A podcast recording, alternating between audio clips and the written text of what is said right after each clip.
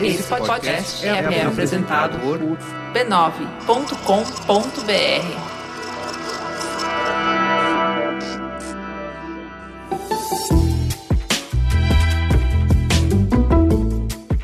Bem-vindos ao Mamilos, o podcast que está mais preocupado em construir pontos do que em provar pontos. Eu sou a Juva Lauer e a gente já pode contar os dias para a volta da Cris Bartz para o nosso dia a dia. Tá vendo? A gente já começa o programa falando de coisa boa. E na sexta e sábado da semana passada, eu estive em Caxias do Sul, no Rio Grande do Sul, numa casa de acolhimento de mulheres vítimas de violência doméstica para fazer um trabalho pelo Mamilos. Eu imaginei que o contato com essa realidade dura me faria sair com as energias drenadas, mas o que eu vivi foi exatamente o oposto. A rede construída a partir do poder público e voluntários, a dedicação das mulheres que trabalham de forma incansável para quebrar o ciclo da violência me inspirou tanto que eu voltei cheia de energia e com outra perspectiva. Por questão de segurança, o nome de todas as pessoas que contribuíram para esse trabalho estão protegidas por sigilo, mas eu agradeço profundamente a todas as mulheres que generosamente compartilharam seu tempo e suas vivências conosco. Como o Márcio Black sabiamente falou no Mamilo Cidadania 2.0, que nos inspira até hoje, a saída para a desesperança que a gente vive é ir para a rua. Tem muito trabalho incrível, muita mudança acontecendo todos os dias. A gente só tem que ir para a rua. E, gente, um ouvinte reclamou de Momento Faustão, não combina muito com a gente, então está oficialmente aberto o concurso para a gente inscrever um novo nome para esse bloco, que eu acho muito digno. Eu gosto muito da ideia do Momento Faustão, mas não necessariamente precisa se chamar assim. Então, mandem sugestões nas nossas redes sociais, mamilospod, no Twitter, no Instagram, no Facebook, em qualquer canal, no e-mail mamilos.b9.com.br. Nos mande sugestão de como vocês querem que chame esse quadro. A proposta é, em qualquer momento que você nos vê pela rua, você tem um quebra-gelo ideal que é apenas falar Momento Faustão e pronto, a gente já sai conversando. Então, troque Momento Faustão pelo que você quiser, mande pra gente nas nossas redes sociais. E vamos para a teta. Teta, senta que lá vem polêmica.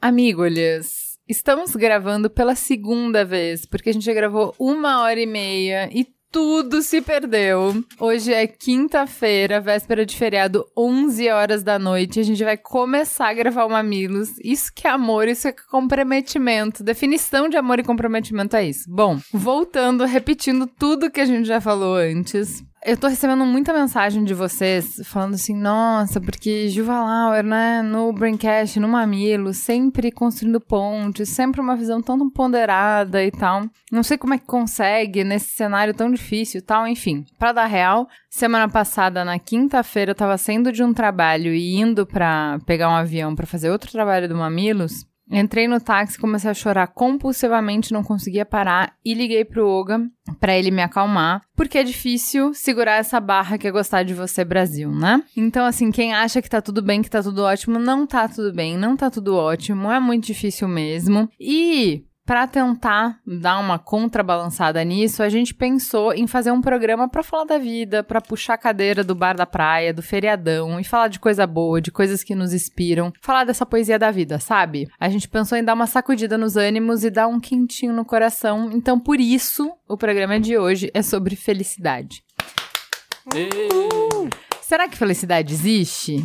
Se a gente cria um formato para nossa vida, por exemplo, casar, se exercitar regularmente, ter filhos, fazer trabalho voluntário, viajar ao mundo, ser CLT, ser frila, ter um podcast, sei lá. E a partir disso, segue sempre, a gente vai ser sempre feliz? Se a gente está sendo sempre bombardeado de falsas verdades sobre o que é uma pessoa feliz, que promete coisas gigantescas, o triunfo, e não importa o que a gente consiga conquistar, tem sempre alguém gritando, ou no bar com o pessoal da faculdade, ou nas redes sociais, ou no almoço do trabalho, ou na TV, ou na reunião de pais, ou no cinema, ou no aniversário do primo bem-sucedido, nos jornais, na vitrine do shopping, no folheto do apartamento do farol, onde for. Sempre tem alguém melhor ou alguma coisa melhor para ser obtida e a gente acaba frustrado e recalcado. Será então que a felicidade é se conformar com a realidade imperfeita? Mas será que essa tal tranquilidade e plenitude também não é só mais uma promessa de triunfo inalcançável que acaba nos frustrando quando a gente não consegue atingir? Será que isso não é só mais uma regra de como ser feliz? Por exemplo, a regra de que para ser feliz você precisa não querer ser feliz, precisa diminuir suas expectativas sobre a vida? E isso abre espaço para novas imposições de modelo de felicidade no caminho inverso? Por exemplo, slow living, slow food, meditação, armário cheio de pílulas, brechós, hortas caseiras, sei lá. Para jogar conversa fora sobre isso, a gente trouxe hoje uma mãe, um poeta e um cínico. Eu tô ouvindo isso pela segunda vez e continuo feliz, porque é verdade. É verdade. Ah, Fê, Felipe Cruz, muito bem-vindo pela primeira vez estreando no Mamilos. Ah, eu não sei, parece a segunda vez, não tô. Já me sinto tão de casa. Não, olha, é um prazer estar aqui. A gente tá brincando que a gente tá fazendo isso aqui pela segunda vez porque a gente precisa, a gente quer. Mas é, é um prazer estar aqui, Ju. É, não conseguimos, mas agora tô aqui. A gente O trabalha Felipe demais. Cruz é um dos criadores do Wanda, que a gente divulga e enaltece em todos os programas do Mamilos. A gente ama muito Wanda. a Marina já veio aqui no programa de Beleza Pra Quem. O Samir já veio aqui no programa que a gente fez, foi muito legal, sobre aquela boate Pulse. Ah, sim. Foi bem polêmico, foi bem sensível. Até o Thiago e a Bárbara já vieram aqui no Mamilos, só faltava o Felipe mesmo. Eu tô aqui porque eu preciso. Não, eu sempre quis estar aqui com vocês, mas era difícil às vezes. Eu não conseguia. A gente trabalha demais. E aí eu falei, ai, Ju, eu chamo o Thiago. Eu, então vai. Porque vai ser ótimo.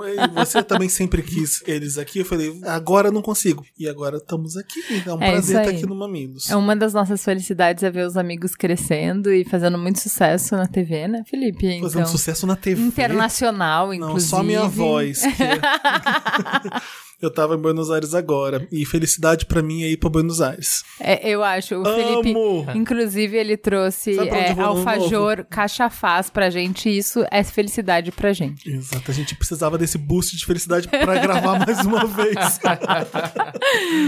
Além disso, está com a gente de novo uma pessoa maravilhosa que já veio no Mamilos, Mariana Della Barba. Bem-vinda, Mari. Quem é você na noite? Obrigada, Ju. Eu tô comendo esse alfajor aqui pra esse, esse recomeço tá sendo incrível, hein, pessoal? Tá uma delícia. Eu parei só pra conseguir falar. Eu sou jornalista há uns 15 anos, talvez mais. E sempre trabalhei em redações, trabalhei na vida louca, fazendo coisas legais e coisas não tão legais, algumas bem chatas. E hoje, falando de felicidade, eu consigo pensar que eu consigo não sempre, mas quase sempre, fazer matérias legais, que para mim significa matérias que vão fazer alguma diferença na sociedade, matérias com muito ativismo ou pouco ativismo, de direitos humanos, de meio ambiente, direito das mulheres e das crianças, e isso me deixa muito feliz, realizada. E falando em filhos, eu tenho dois filhos lindos. Eu já escrevi um livro, São Paulo com crianças, porque eu acho que a gente tem que exercer a maternidade e a vida com filhos em todos os lugares, sair por aí, não ficar em casa. E nessa pegada também eu posso dizer que eu luto muito, milito pra gente falar de uma vida com filhos sem fake news, porque tem muita fake news no Instagram de que, ah, eu tenho uma vida perfeita, eu faço atividades criativas, eu só dou orgânico e a vida real não é assim. E essa expectativa só gera frustração e culpa, então eu tento lutar contra isso e ter menos Hashtag culpa e ser mais feliz. real. Maternidade real, eu erro, eu tenho falado muito dos meus erros também. Eu acho que isso facilita a gente se aproximar das pessoas e parar com essa idealização que só serve pra ganhar likes. E também Ricardo Terto, que é o responsável pela crônica que abre o nosso programa de Você Não é o Seu Trabalho. O Terto também já esteve em outros programas do Mamilos. Bem-vindo, Terto, que é Você na Noite. Em que programa você teve? Oi, gente, tudo bom? Ah, que bom estar aqui de novo. Eu estive no programa do Trump, Eu estive no programa Guia das Redes Sociais. E... Aliás, inclusive, escutem, né? É, é, é, relembrem, a gente tá precisando. Era redes sociais, manual de usar. A gente tá usando muito mal as redes sociais. eh, Vão ouvir esse programa de novo. É, eu acho que nem eu mesmo segui as próprias coisas. Recomendei. É, teve o de preconceito linguístico também, que foi o primeiro, Maravilhoso. que foi também a Maravilhoso. primeira participação aqui. E escrevi uma crônica para o episódio de Natal. Ah, é verdade também. Muito bonito esse episódio de Natal, inclusive. Modéstia às favas. É, eu tenho um livro que é o Marmitas Frias, que eu lancei em 2017. É um livro de crônicas sobre São Paulo. E estou para lançar meu segundo livro, que é sobre trabalho, mas é, mas é, é contos, né? Que vai se chamar Os Dias Antes de Nenhum. É isso. Muito bom. Nem li e já gostei e já indico. enigmático. É, Dá uma- gera uma curiosidade. Então vamos lá, gente. Vamos começar com a pergunta que não quer calar. Vocês são felizes? Felipe, você é feliz? Eu já pensei bastante sobre isso. Eu já pensei uma hora e meia sobre isso. Agora com mais vinho na cabeça. Com muita Eu sou tão- propriedade. eu sou tão chato que a primeira resposta minha aqui foi assim: eu acho que não, porque eu não tenho isso ainda, não tenho. E quando eu parei pra pensar, sim, é verdade. Não temos do que reclamar, somos felizes sim. Tá tudo certo, tá tudo ótimo. Eu sou essa pessoa muito ansiosa. Por um lado é ótimo, porque você vai atrás das coisas, é a ansiedade não é um mal que pessoas acham que, ah, ó, não é, é ruim. É bom, faz você correr atrás, faz você querer sempre, faz você se mexer. E eu tenho vindo durante todo esse tempo, o meu trabalho no papel pop é parte de toda essa minha felicidade e infelicidade. é- Então, durante esse tempo de que eu, eu só trabalhei um atrás do outro. Eu quero isso, eu vou conseguir isso, eu vou conseguir aquilo. Coisa bem de capricorniano mesmo. Capricorniano tem dificuldade de ser feliz, né? Porque a gente é muito chato. A gente gosta de reclamar. Você senta com uma capricorniana e a gente só sabe reclamar de tudo. Nunca tá nada muito bom. A gente tem essa mania de perfeição. É uma coisa que impede você mesmo de ser feliz. Então eu cheguei a me obrigar. Você vai tirar férias sim, você vai relaxar, você vai ser feliz. Então você nunca tá satisfeito. É difícil você falar, sim, estou feliz. Porque e aí? O que, que acontece depois? Sabe? Então, mas é que a felicidade não é um lugar pra se chegar, é um estado, né? Sim. Então você pode estar feliz e estar se É, movendo pra é- manter É esse estado de ilusão, felicidade. né? É, às vezes você tá alegre, às vezes você tá triste, mas o estar, estar feliz é, 100%, acho que ninguém tá, né? Existe isso, me apresenta essa pessoa. Então, depende da sua filosofia. Dalai Lama. Então, assim, por exemplo, a gente teve várias escolas filosóficas e é super legal ler É, sobre Caixa elas, faz. é, para você entender diferentes perspectivas, né? Então, a felicidade é desejar alguma coisa, o estado de desejo, ele é sempre incompleto, porque no minuto que você tem uma coisa, você vai desejar outra, e o desejar faz parte de estar vivo. A morte do desejo Sim. é a morte da vontade de viver. Uhum. E Isso é quando a gente começa a tratar de depressão. Depressão é a morte do Eu não, desejo. quero, eu não quero mais nada. É, então por Isso isso não que assim, né? se eu achar que pra ficar feliz eu tenho que ter atingido tudo que eu quero, eu tô com uma concepção muito equivocada do que é felicidade, né? Uhum. Porque desejar, o não ter, o desejar é o que define a vida. A vida é desejo. Enquanto você Uhum. estiver desejando, você tá vivendo. Então, Uhum. tudo bem. Entendeu? O, o- como você começou a falar, que assim, ah, eu sempre tenho coisas que eu quero e tal. Bom, isso é uma definição de felicidade, se você for Bom, pensar. Sim, é verdade. É, assim, ah, eu sempre Querer quero mais alguma coisa já coisas. é estar é, feliz, e o isso, isso já tá bom. Aham. Isso já é o, é o estado ótimo, assim, né? Então, mas aí você tem várias escolas filosóficas que vão te dizer assim, bom, então se o desejo ele não cessa, então o que a gente deveria querer almejar, né, não é a satisfação do desejo, mas é a supressão do desejo. Eu tenho que ir matando aos poucos o meu desejo, deixar de desejar para que quanto menos eu desejo, mais fácil é eu atingir a felicidade. Ou você vai ter escolas filosóficas que vão dizer assim: a felicidade não é um momento na vida, a felicidade é uma resposta no final da vida. No final da vida você vai olhar e você vai falar: puta, eu fui feliz. Uau. É uma Esse análise o no Sinatra já final. escreveu uma música assim, né? Uhum. É, exatamente. E é triste verdade. pra caralho. Aham. Entendeu? É muito bizarro esse. Sim. Como é que é? My Way, My né? Way. É, My Way. My Way é sobre isso. Você olhar pra trás, você errei pra caralho, mas aí eu acertei, eu tô feliz, porque. É, e é não bizarro importa as escolhas você- que eu tenha feito, Se você eu só fiz do meu percebeu no final, é um pouco estranho também, né? Que daí não dá pra voltar. É, e aí? É, então assim, mas... Parece, ó, cheguei aqui no fim, mas valeu, por mesmo tendo errado e acertado. É. Então- Joguei 99 fases do Super Mario e.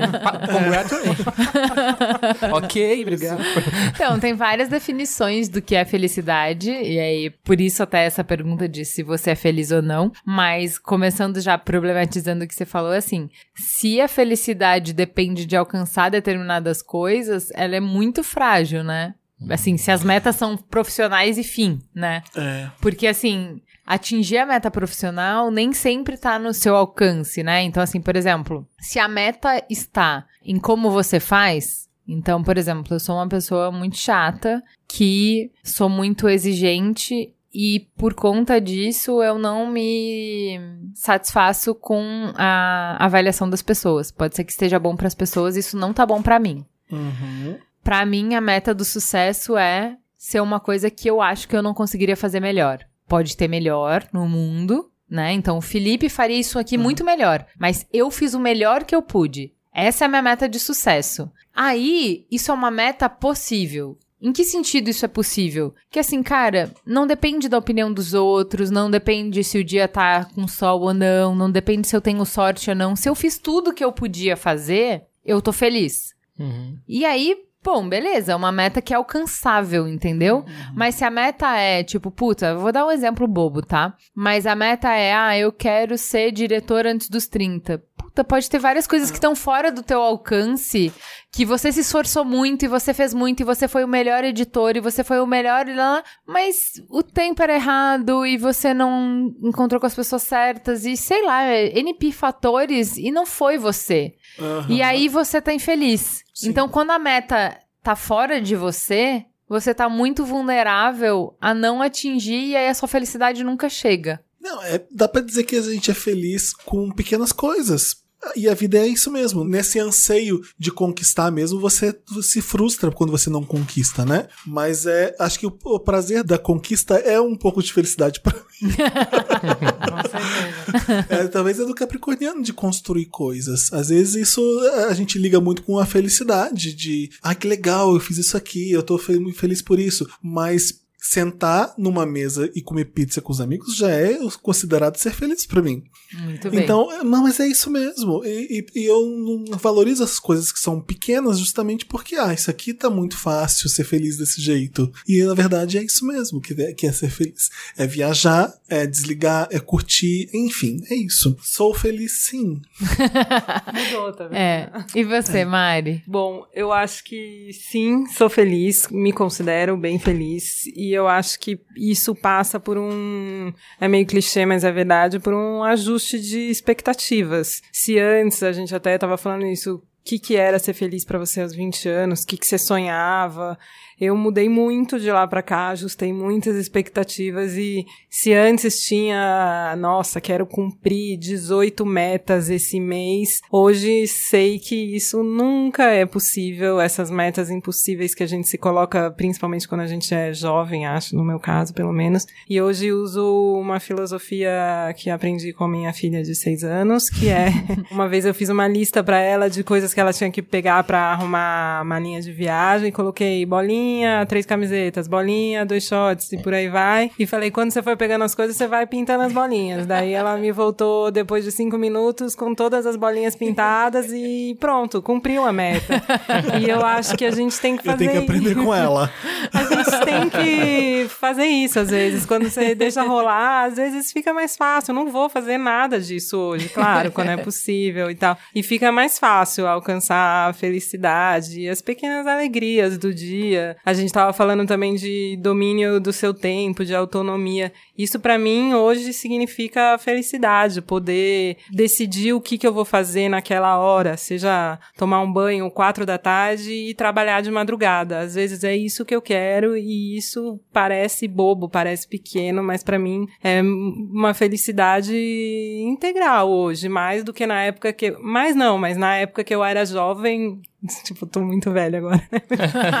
Na época de, 20, sei lá, 10 anos atrás, eu ia achar isso patético, ridículo. Nossa, que coisa desimportante. Que dane-se que horas você toma banho, ou sei lá, o que, que você faz às quatro da tarde. Eu queria ser correspondente internacional e tal, mas hoje mudou, então eu acho que eu tô muito mais em harmonia com as coisas que eu pretendo e sonho para mim hoje, então acho que isso é uma mini felicidade. O que não quer dizer que daqui, sei lá, alguns dias, alguns meses, algumas semanas mudem. Eu acho que isso tudo bem também. Você tem que ir ajustando conforme o que você tá querendo nessa sua época da vida. E você, você é feliz?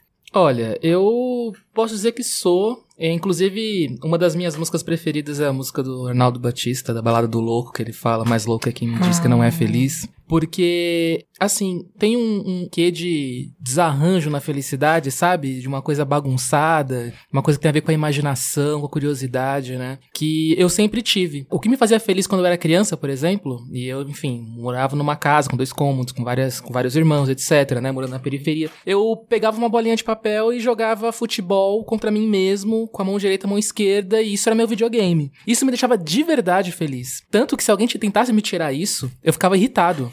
Se tivesse que fazer alguma outra coisa. Vamos jogar bola de verdade. Não, bola de verdade. Eu quero jogar minha bolinha de papel. Isso porque aquilo era um exercício de imaginação, né? Acho que a minha vida inteira, e acho que é por isso que eu me tornei escritor, eu fui meio que sendo atraído por esse tipo de coisa que tem a ver com a curiosidade com a imaginação. Então, assim, se hoje eu consigo viver imaginando coisas, tendo a possibilidade de exercer a curiosidade, então eu acho que eu sou feliz, porque eu, eu estou vivendo mais ou menos a vida que eu posso viver. Então, mas aí a gente já chega na raiz de que felicidade é igual expectativa menos realidade, né? Então, como a expectativa era baixa, se a realidade for acima da expectativa, você já tá feliz. Então, por exemplo, eu conheço um monte de gente que trabalha com criatividade, exatamente exercendo isso que você falou, e que tem mil considerações, porque eu não sou criativo do jeito que eu uhum. queria, no lugar que eu queria, na hora que eu queria, e mil considerações, né? E aí depende de onde tá o seu olhar Sim. de qual é a sua expectativa para você achar que aquela experiência, a mesma experiência para um é ótima uhum. e para outro é muito frustrante, Sim. né? E assim, como eu não vim da publicidade, eu vim da administração, então as minhas colegas que se formaram comigo, que são as minhas amigas, estão em indústria, estão no financeiro, estão no RH, estão numa vida absolutamente diferente da minha, uhum. usando equipamento de proteção e não fone de ouvido com as suas músicas preferidas enquanto trabalham. Uhum. Para mim, os desafios que eu enfrentava numa agência de publicidade eram sempre menores. E uhum. as possibilidades que eu tinha, exatamente como você falou, de exercer a criatividade, de todo dia estar tá trabalhando com a criatividade, eram muito Uhum. Tipo, era uma coisa, uma fonte de alegria, era uma fonte de realização, era uma coisa que contribuiu para minha felicidade. Eu falava, putz, o meu trabalho é incrível. E para a maior parte das pessoas que eu convivia não era. Então, mas eu não sei se, o que, que foi, se foi alguma coisa, um acidente de percurso, porque foi muito intuitivo isso. Eu continuei, mesmo quando eu estava trabalhando, sei lá, em telemarketing eu tentava ter algum tipo de atividade criativa, mesmo naquela coisa quadradinha, redondinha do dia a dia, mesmo na realidade que não era muito exuberante, eu tentava de alguma forma colocar aquilo ali. Então eu meio que eu tive sorte, né? Porque um texto meu viralizou e aí pessoas começaram a conhecer o, o, meu trabalho, comecei a escrever, escrever crônicas. Mas se eu não tivesse tido essa sorte, eu acho que eu encontraria a felicidade ainda no mesmo lugar. Sim, é o que escapa. Eu falo, eu, dizer que eu não sou feliz atualmente com o que eu tenho é muito egoísta mesmo, porque eu criei um mundo mesmo para mim, para eu me divertir nele e trabalhar dentro dele. E o papel pop ele é, ele é, muito isso mesmo, de o meu trabalho é também o meu prazer, e isso é uma faca de dois gumes também. Porque é. ali eu tô indo nesse show, é para me divertir ou é para trabalhar? Então eu tô vendo esse filme, ah, eu já tô pensando o que, que eu vou escrever sobre ele. Então, fazer do, do, do trabalho prazer é ruim disso, mas é uma conquista muito incrível mesmo. E, esse, e o problema é que eu, você não você consegue olhar um pouco para trás, você consegue ver o quanto você é feliz. A verdade é essa. A vontade de, de ter coisas e de. Quando eu falo ter coisas, não é só coisas mesmo, não, sabe? É são a vida. Conquistas, né? Conquistas da vida mesmo. Esse anseio de conseguir aquilo e conseguir aquilo é muito ruim mesmo. Mas ao mesmo tempo, Ju, não é um pouco meio você abaixar expectativas, não é um pouco querer pouco? Não é um pouco nivelar por baixo? Porque assim parece que é mesmo muito fácil. Porque, ah, eu. Tudo bem isso aqui mesmo, porque eu não queria. Não, eu não sei. Assim, eu sou uma pessoa muito ambiciosa. eu É, quero muitas eu coisas. seja- Mas eu não preciso, assim, é, a felicidade não tá nas coisas que você atinge. Eu acho que essa virada É, é. durante o percurso você é feliz, É, né? eu acho, porque assim, estar mirando uma coisa que você quer muito é um processo feliz, entende? Sim, é, É, tenho- é, exatamente. a minha é, o, é o felicidade quest, né? Sim, é o exatamente. quest e é quem tá com você nesse quest, né? Sim, nessa, nessa busca, né? Então você tem uma busca, até daquele filme do Will Smith, O né? processo é prazeroso. Você não tem direito à felicidade, mas você tem direito à busca pela felicidade. E a busca pela felicidade é isso que te faz feliz, né? Sim, sim. Eu acho que eu tive um ponto de virada pra entender isso. Eu venho de uma criação classe média total, em que a minha mãe fez muitos esforços para que eu tivesse acesso à educação. Então todo o dinheiro que ela não tinha, ela colocou na minha educação, então isso gera expectativas. Então, Ah, sim, é. a expectativa de que eu precisava ter uma carreira brilhante, porque já que ela se esforçou tanto, né? E eu, poxa, modéstia as favas e muito vinho na cabeça, eu sou inteligente, eu tenho um perfil que é de resolver problemas, de ter iniciativa, enfim, de, de ser agressiva nas coisas. É um perfil que corporativamente é muito desejável, digamos assim, sei lá. Funciona. Enfim. Então, era esperado que eu fosse uma executiva com alto sucesso numa multinacional em nível nacional, né? You're fired. É, isso aí. Era, não era pra ser pouca bosta, era pra ser muita bosta e rápido, né? Antes dos 30, alguma diretora. você, você sentiu que você tava achando que tinha que construir isso? Ou como é que você quebrou? Não, eu tinha que fazer isso, né? E aí me formei, aí vim pra São Paulo pra vencer na metrópole, não sei o quê. E de repente, seis meses depois, eu já tava numa agência que era referência aqui. Então, agora vai, não sei o quê. E aí. Talvez não. e aí tive um processo meio lateral de crescimento, que é tipo, poxa, naquela agência que era incrível, pra crescer alguém tinha que morrer, então talvez eu tivesse que ir não pra tava outra. disposta ao assassinato. Talvez. Ou trabalhar mil A felicidade horas pode vir de lugares. Inimaginável. Então, talvez, quem sabe, eu vou pra uma outra agência que não é tão legal, mas eu ter um cargo melhor, e aí a felicidade é ter um cargo de diretor antes dos 30. E aí. Talvez esse cargo não veio, mas puxa, eu tava envolvida num projeto. De repente, por sorte mesmo, cagada. Eu tava num projeto incrível, eu tava fazendo SW, um projeto que mexia na vida das pessoas. Sim, sério, esse projeto, assim. Eu amo Mamilos, mas assim, corporativamente, trabalhar no SW nada se comparou. Foi muito legal. Eu tinha menos de 30 anos, eu tava mandando em VP. Era incrível, assim. Era muito legal. Todo mundo era muito Eu louco. tava no primeiro. Ninguém tinha nenhuma responsabilidade sobre nada e beleza, eu tava lá. E era muito legal e ninguém sabia de nada e eu tava lá fazendo as coisas e era incrível. E aí a coisa saiu do controle, né? E eu resolvi sair do barco antes que ficasse horrível. E aí eu saí e fui pra uma agência que me prometeu aquele sonho de, ah, então você vai ser diretora, tal. E era uma agência inexpressível, mas eu ia ser diretora. Seis meses depois, ah, então acho que você não vai ser diretora. Continua aqui como gerente. Eu vou contratar uma pessoa pra ser diretora no seu lugar.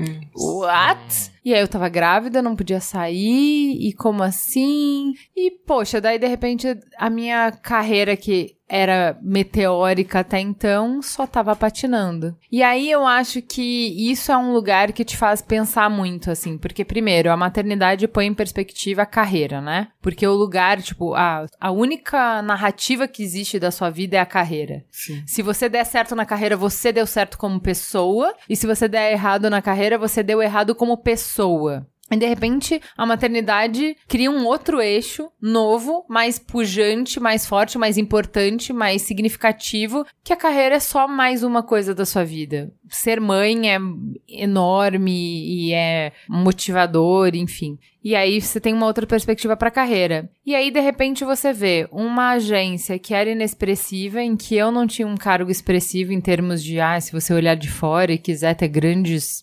alcances, né? Não sei o que, ninguém sabe o nome dessa agência, nem eu não decorei em sete anos lá. E aí mas é porque eu estava nessa agência que eu consegui, além de ter dois filhos, conciliar com o trabalho e conciliar com o hobby do tamanho do Mamilos para que eu esteja aqui hoje. Então eu acho que essa é grande diferença de enxergar é, sucesso profissional como uma linha reta Uhum. e enxergar como, putz, uma série de escolhas que algumas são boas, algumas são ruins, mas que vão te, mesmo as ruins vão te levando pra algum lugar, você tem experiências, conhece pessoas que te levam pra onde você vai estar no futuro, né? Então, isso mudou muito a minha perspectiva de, de sucesso e de felicidade, eu acho. É que o sucesso profissional, ele traz uma estabilidade financeira que é importantíssima para ter uma coisa que dá muita felicidade, que é a liberdade.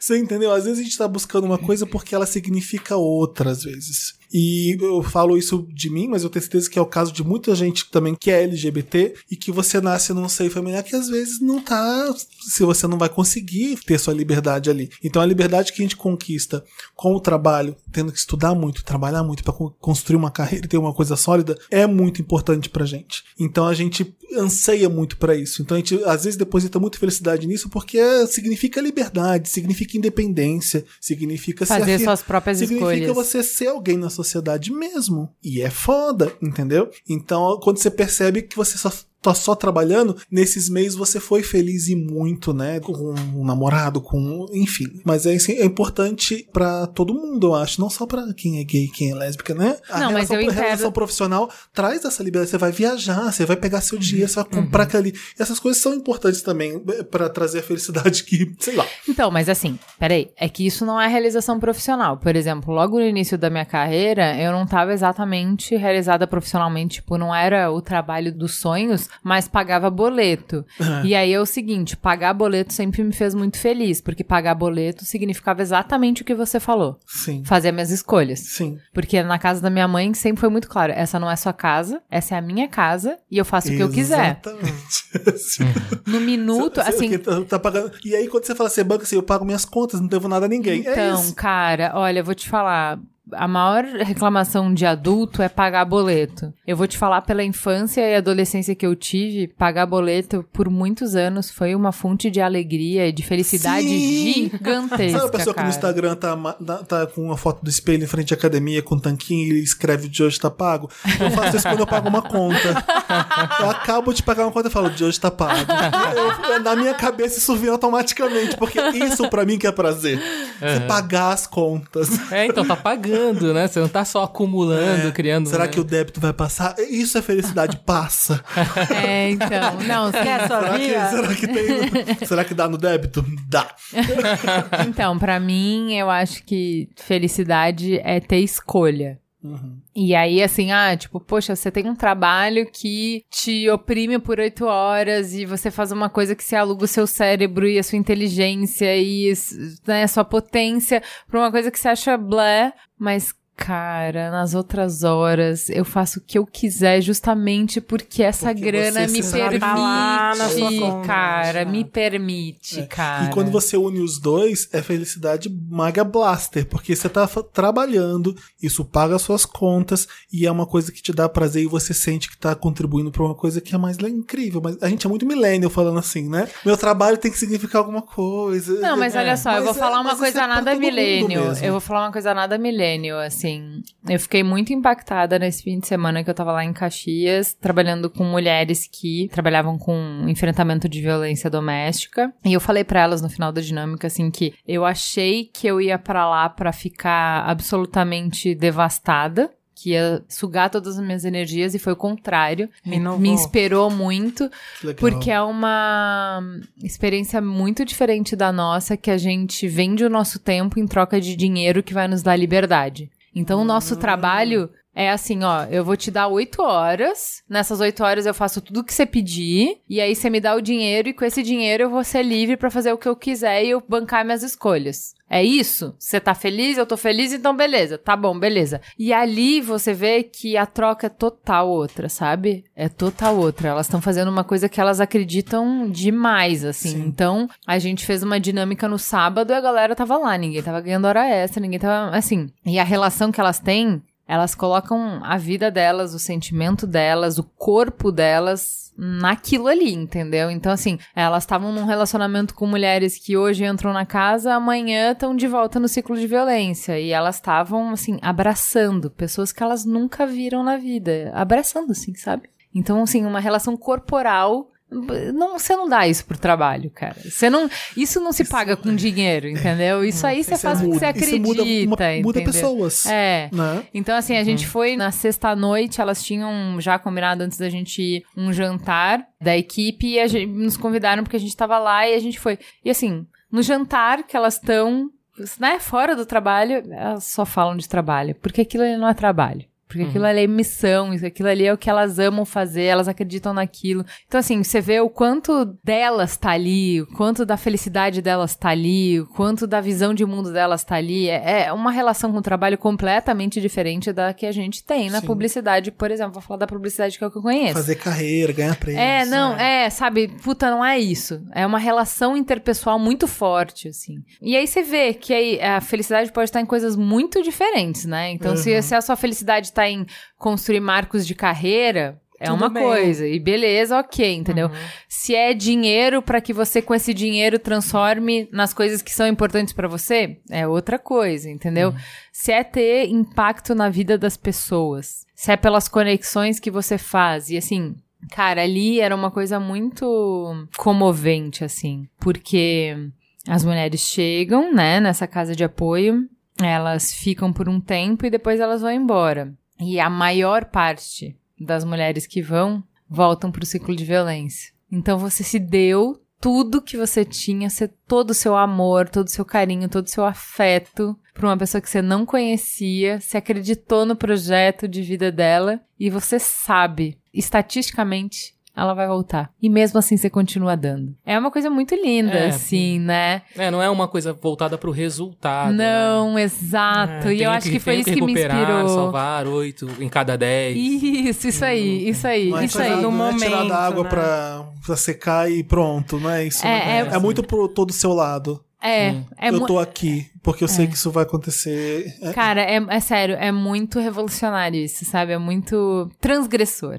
É Uhum. muito transgressor, né? Sim. Da nossa regra, da nossa lógica de que não é isso, a gente tem um objetivo e a gente trabalha pelo É, a objetivo. gente e... tem aquela de errou duas vezes. Não, às vezes não é, É. isso. Não é sobre. Não aprendeu nada, não é possível. Não é, É, não é, não é é. verdade. E, e é, e é muito doido porque, assim, provavelmente a própria autoimagem que a pessoa tem durante ao executar esse trabalho, porque nós temos referencial. Então, por exemplo, o referencial é, ah, o elogio do meu chefe, ou fui promovido. Como ela não tem que dar resultado, né? As pessoas que estão voluntárias nesse projeto, elas não têm que dar um resultado. Aham. Como é que elas sabem, entende? Que elas estão indo ah, não bem. fiz um bom trabalho, ou fiz um bom trabalho. Porque não importa, é uma outra coisa ali, né? Uma coisa só rapidinho que eu tava pensando nesse. Se antes o trabalho ocupava 100% dos, das minhas metas, dos meus objetivos pra ser feliz, eu olho hoje e vejo o quanto isso é diferente. E uma das coisas que me deixa muito feliz no meu mês é que duas vezes por mês eu faço um trabalho voluntário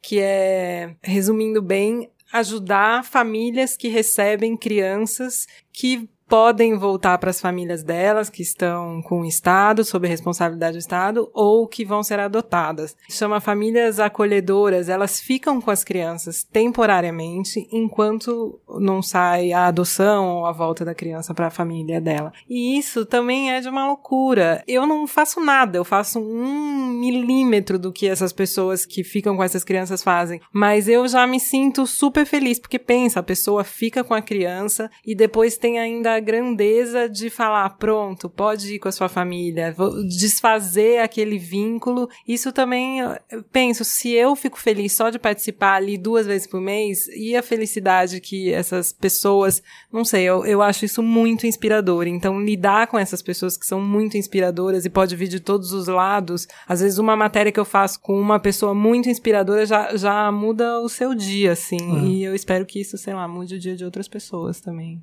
Também é uma Não forma de, de felicidade. Lidar com pessoas inspiradoras também é uma forma de felicidade. Tá secado dessas Né? pessoas. É, eu tenho, eu tenho falado muito isso, e a da primeira vez que a gente gravou, o Terto falou sobre a diferença de felicidade e alegria, né? Porque pode ser que a alegria é uma coisa que vem de uma situação inesperada, né?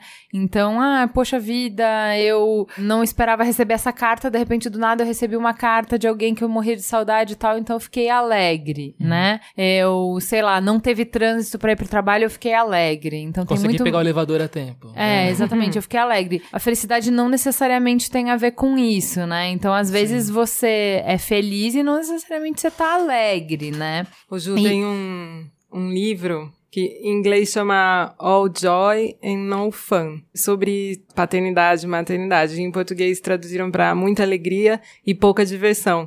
Que eu acho que isso cai bem no que você tá falando, entendeu? Que ter filho é isso, é, é divertido. Nem sempre, né? Mas Mas traz é uma alegre, felicidade. é É, traz. traz uma uma felicidade. felicidade. É, Mas então. não- uma coisa não necessariamente tem que tem estar a ver ligada com à a outra. outra. É, eu acho que isso, assim, eu- nos A últimos. alegria ilude, né?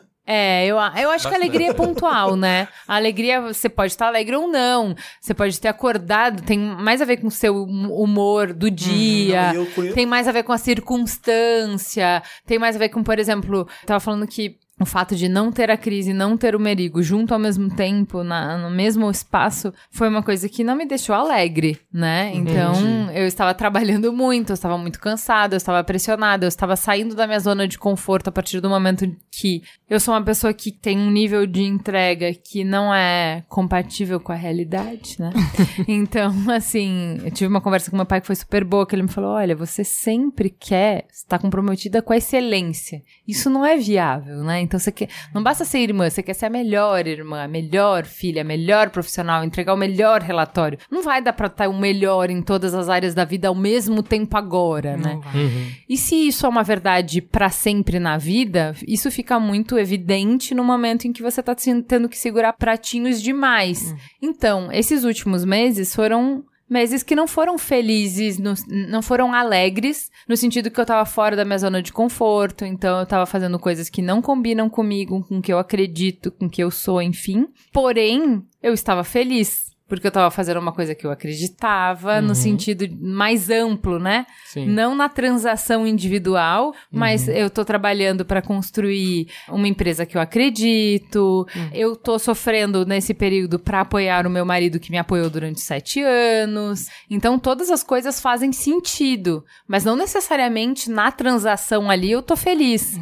Naquele dia, dia eu tô dia, feliz, entendeu? Então, é, eu acho que isso que você falou, Teto, foi uma coisa que me ajudou muito, que é assim, eu tava muito estressada, muito preocupada com as entregas e sofrendo muito porque eu não tava atingindo o que eu achava que eu devia, mas aí assim, parar e olhar assim, poxa, todos os trabalhos que eu faço me permitem encontrar pessoas que eu acho muito inspiradoras. Que sorte a minha, que privilégio o meu, que eu possa chamar de trabalho o encontro com pessoas tão significativas. Isso não quer dizer que não seja difícil e que eu consiga estar feliz ao longo de todo esse tempo. Então, um dia eu tô gravando sobre pornô, no outro dia eu tô gravando sobre a importância de brincar, no outro dia eu tô gravando sobre transformação digital na indústria 2.0, no, no outro dia eu tô. Então, assim, é, é, é muito, é excesso e eu tô cansada. Só que, porém. Nossa, quanta gente legal eu conheci, quantas conversas transformadoras que eu Quanta tive. coisa você aprendeu. Quanta vezes coisa eu ser feliz é aprendi. ser grato, então.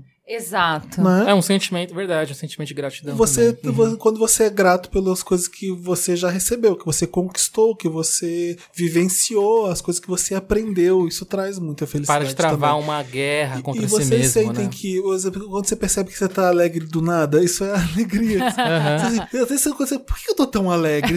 Isso já acontece com vocês?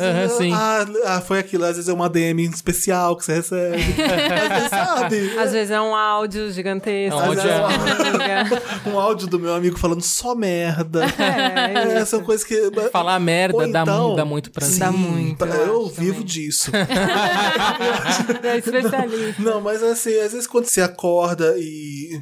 Enfim, e, e você percebe quando você riu pela primeira vez no dia. Isso acontece com vocês? Comigo acontece muito. E às vezes eu acordo, eu sou, eu acordo, meu default é acordar mal-humorado. Aham. É básico. E até o, o que me dá estalo de que, que eu ri. Ah, ri. Eu, foi isso que me fez. E aí vira. Uhum. É uma chave mesmo, que eu falo. E é muito melhor estar nessa, nessa frequência do que o mau humor que eu acordei, entendeu? Então eu percebo muito uma, uma mudança quando você, às vezes é uma besteira, um vídeo que você vê, ó, uma- um meme idiota que você vê na internet. Então é, é transformador isso mesmo. É uma, uma coisa que dispara, né? Alegre- alegria repentina mesmo. Sim, não, é- sim. não tô falando de felicidade, mas é uma besteira que às vezes muda, você dar um up mesmo. no- no Então, dia. mas eu acho que essa é a diferença, né? A alegria tem a ver com isso que você falou, que é, puta, o áudio da sua amiga que te dá uma alegria na hora, comer a pizza que te dá uma alegria, abrir o vinho que te dá alegria, assistir a série que te deixa alegre naquele momento. E felicidade tem mais a ver com coisas estruturais, pra mim, pois é. entendeu? É. Felicidade, vida. longo. Felicidade tem mais a ver com esse senso de que você está no lugar que você deveria estar, que você está fazendo Com o quem que você, você deveria. quer, com quem você ama. quer, com quem você ama. E aí também tem a ver com questionar os padrões. Então, assim, eu vejo, né? Com 20 anos, a diferença de 20 anos pra hoje é que as metas que eu tinha pra definir se eu era feliz ou não, os marcos que eu tinha, não tinha sido eu que tinha estabelecido isso. Já tava pronto, eu só tinha que atingir. E aí eu renegociei tudo, eu pintei que nem a Liz fez, a filha da Mari, eu pintei tudo, falei, não, atingi super. Mas porque eu renegociei e falei assim, olha, minha casa não é do jeito que eu achei que com 20 anos deveria ser, tem quatro anos que eu me mudei, e hum, a porta basculante que deveria ter um puxador... Não tem, há quatro anos ela não tem, não tem tapete, tem um tapete de EVA, tem brinquedo por toda a casa, as paredes estão cheias de marcas de durex, de cartazes que foram pendurados no Natal, enfim. A minha casa é uma zona, não é a casa que eu pensei que ia ser, mas beleza, entendeu? A minha carreira não é a carreira de sucesso inegável que qualquer pessoa diria assim, nossa, Juliana é um sucesso. Não é, claramente não é, mas é uma carreira que me faz feliz, que me permite, como o Terto falou, exercer a minha criatividade todos os dias e eu me sinto muito grata por isso. Conhecer pessoas inspiradoras todos os dias, eu me sinto assim imensamente grata por isso. Eu acho que é uma coisa que a gente não falou aqui que faz muito parte de felicidade, né? Não alegria, mas felicidade. Ter relações que são significativas, né? Então, acho que assim, mesmo que eu tenha passado sete anos num lugar que profissionalmente não me acrescentou tanto, mas nenhum dia era ruim porque eu amava as pessoas com quem eu fazia aquele trabalho. Então eu acho que ter pessoas que você ama no seu lado, na sua jornada da vida, eu acho que isso faz mesmo que você não esteja indo pra lugar nenhum. Se você tá Faz indo pra toda a lugar nenhum com é. pessoas que você ama, meio que Ah, pá, isso- ok, sabe? Eu posso dizer que na minha vida faz toda a diferença. Eu tive um momento complicado há um tempo atrás e eu posso dizer que as minhas amigas que estavam presentes fisicamente, que moram no meu bairro, vamos dizer assim, foram as pessoas que me seguraram e me impulsionaram quando eu tava indo pra trás, assim. E a gente falou disso também de, de áudio no WhatsApp. Eu acho isso, apesar de eu fazer muitas críticas ao quanto a tela diminui o nosso grau de felicidade. Tenho duas amigas que moram fora do país e elas me apoiaram pelo WhatsApp ou pelo FaceTime. E isso fez toda a diferença, muito mais do que os prêmios que eu ganhei, por exemplo, que numa Ah, sim. época foram importantes, mas hoje o que foi importante pra mim é minha amiga eu acordar e minha amiga que já tá em outro fuso horário já tem uma mensagem dela. E aí, Mari, que- como que você tá? Como foi o dia? Olha, tô te contando essa coisa que foi importante pra mim e compartilhando a felicidade dela, que também é um jeito de te impulsionar. Eu acho que não dá pra ser diferente, pelo menos nesse momento da minha vida, quase 40 anos, isso é sinônimo de felicidade. Então, mas isso é Harvard dizendo, né? Não é a Mari, que é assim. Não sou eu. É, é, ela que falou. se, se você fizer, tem um estudo de, de, sabe, milhares de pessoas e tal, e o que que traz felicidade? Se é tipo, se você atingir o nível de CEO, você é mais feliz do que o cara que não saiu do nível de gerência? Se você comprou um Jaguar, você é mais feliz do que um cara que só ficou no Fiat Uno? Se você casou com um cara que é o triângulo humano, você é mais feliz do que o cara isso? É triângulo humano, o que que ela tá falando? Imaginando também, não vou deixar passar essa. É o cara que. É o triângulo, né? O cara Fortinho, assim? fortinho, assim, sabe? Ah, o, tra- o trapézio bem grande, Isso, entendi. isso. Ah, tá. tipo, você é mais feliz do que aquela pessoa que. Entendeu? Tipo, Não, que- mas olha, pra ser Você- feliz- Você casou com o fodedor da turma e tal, então você é mais feliz do que aquela pessoa que casou com o brocha, não sei o quê. Assim, estudo da Harvard. O que vai fazer real, oficial, a diferença entre felicidade num grupo grande de pessoas é a qualidade das relações. Lembra Fim. também um... Ah, eu sou um, verdade. eu sou um fudido na minha carreira. Eu Mas eu tenho amigos pra beber num É bar. isso aí, é isso aí, cara. Mas, ó, Eu- você- é, aliás, ser feliz também é ter um pouco de noção da realidade. Não é? Porque se você surta achando que o que você tá vendo no Instagram, aquilo ali é o que é, não é. Você não vai ser feliz nunca. Você- É a pessoa, eu quero ter a carreira dessa pessoa. Essa pessoa é incrível. Essa pessoa já se fudeu muito. E esse, quando você se fode na, na carreira e você achar que você é um fracassado, que você não é feliz. Não, aquela pessoa teve que se ferrar muito pra estar ali onde tá. O cara tem tanquinho, mas a quantidade de comida horrorosa, frango e batata doce que ele tem que comer. não tá comendo caixa faz aqui. Isso aqui pra mim é ser feliz. Nossa, pra mim eu tô super... Não, o- a, a besteira do Instagram de manhã é o seguinte: eu tô seguindo a Juliana, tá? E aí eu conheço a, o problema é a mudança editorial. Por exemplo, eu comecei a receber só foto de criança. Eu não assinei pra isso. de repente, a mudança editorial é muito brusca. Esse conteúdo eu tô acostumado o quê? A Juliana no bar, a Juliana mostrando o look dela. Eu tô chutando, tá? Eu sei que você não é seu Instagram não é esse. Mas aí, de repente, quem eu que é essa criança? que criança é essa? Uma, uma, uma criança andando de mães. Faz o Instagram pra criança. Dá pros amiguinhos seguirem a arroba dele. Por quê? Porque assim, vai interessar talvez a outra mãe? Talvez. Porque ela vai ficar reparando também, vai comparar, vai fofocar. Enfim, eu, eu fico meio assim, já falei com a Bárbara, maneira na- nas fotos dela, porque eu não vou aguentar. Eu tô seguindo a Bárbara. Brincando, eu vou te dar um follow, Eu vou te dar, Bárbara. vou, vou dar um mute aqui. Agora mute é mais educado, né? Você não precisa dar follow. É, mas você tá falando disso, mas tem essa coisa também de alguma coisa que te faz feliz, você tentar compartilhar com as outras pessoas, nem sempre é da melhor forma possível. Então, por exemplo, é também comum que as mães, sei lá, tinham 500 fotos. Óbvio, é a felicidade. Não, e aí, sei lá, a criança tá babando, assim, tem 100 fotos babando, mas a- é, aquela foto não tinha que não, não, não ser mostrada pro, pro mundo, né? O mundo tem que ver aquela foto. Eu tô sendo escroto. Não, mas Eu ó, sei exatamente o que eu tô fazendo aqui. E você que tá ouvindo também. É, Mas Instagram Óbvio, de é a sua vida, é aquela criança, é você. é, Eu entendo perfeitamente, eu tô brincando. Mas Instagram de mães eu acho que pode ser uma fonte grande de infelicidade. Ah, é? Por Eu- quê? Comparativo? Porque existe, as pessoas dizem que não, mas existe uma guerra de comparar e a gente Claro. sabe que Ah, a indústria mira muito nas mães. O quanto você ama seu filho. O quanto você ama seu Você filho significa o tanto que você vai pagar. Porque o quanto você ama o seu Tá corpo melhor escola. e você pode comprar uma camiseta ou não, tudo bem, eu não preciso dessa camiseta. Uhum. Agora, pera, a felicidade do meu filho tá ligada a eu comprar o, o melhor carrinho, o melhor Macacãozinho da. Gucci pra ele. Não é só o que você Coisa. compra, é a atenção que você dá e do Não jeito é que só. você dá. Então, quando eu falei, você pre- existe uma mãe, um pai que fica lá todos os dias eu faço uma atividade criativa no meu do, com o meu filho, mas eu posto todo dia.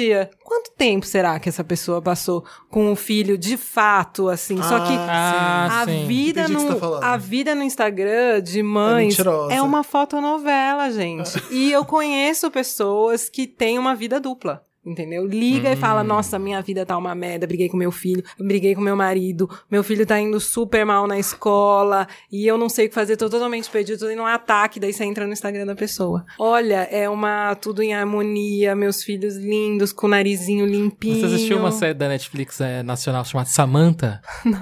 Porque tem um episódio sobre Instagram que é engraçado, é igualzinho que você tá falando. Ela é uma Então, mas assim, menina. se você sai do Instagram, uma coisa que a Esther Perel fala é que assim, a, a invenção de privacidade, ela é super recente e ela nos legou isso de como a gente não tem acesso à vida dos outros, porque antes todo mundo morava no mesmo cômodo, então você tava vendo o que acontecia com a vida da pessoa que 24 aquele horas bebê por dia. chorava metade do dia. Exato. E que você não transava, porque eu escutava quando você transava. Eu sabia exatamente quando você transava, entendeu? e todas as outras coisas, todos os conflitos da vida se davam em coletividade. Quando a gente criou essa noção de privacidade, a gente criou também essa pergunta: será que é só comigo? E aí ela fala Verdade. assim, gente, pelo amor de Deus, se eu ganhasse um dólar por cada vez que me perguntam será que é só comigo, eu tava rica. Então vamos resolver de uma vez por todas. Não, não é só com você. Tipo, tá todo mundo transando? Não. Tá todo mundo muito feliz no trabalho? Não. Tá todo mundo super feliz com o corpo? Não. Mas no Tá Instagram tá. Tá No todo Instagram mundo tá todo mundo muito com feliz. relacionamento muito certo e não sei o que. Não. Re- Mas ninguém Vamos fotografa responder. a tragédia, né? A gente não. A gente fotografa Não, mas assim, alegres, é- é isso né? que eu Mesmo tô te quando falando. fotografa, ainda fotografa de um jeito. Mas eu Mas tô não tem falando. uma diferença A entre... gente é bonzinho com a gente mesmo. Mas é, É. assim, isso, isso é além do Instagram. Isso é além do Instagram. Pensa o seguinte, no trabalho, eu cheguei no trabalho, eu não sigo nenhum de vocês. A gente vive numa cultura do vencedor. Então todo mundo tá o tempo inteiro tentando Incrível. projetar a imagem de vencedor, entendeu? Então a gente edita, esquece rede social, pensa na vida real. A gente edita o que as pessoas têm acesso da nossa A vida sim. pra falar que, cara, eu tô bem. Então ninguém é fracassado, ninguém tá perdido, ninguém é confuso. Mas também é meio Exato. louco, né? E aí, como é que você tá? Ai, não tô bem hoje. Mas, ó, Também uma... não dá, né? A pessoa que responde com Uma- sinceridade, ah, que bom, né? amigo, Olha, depois a gente conversa. Eu tenho que ver uns e-mails aqui, Só depois a gente... tava querendo ser educado.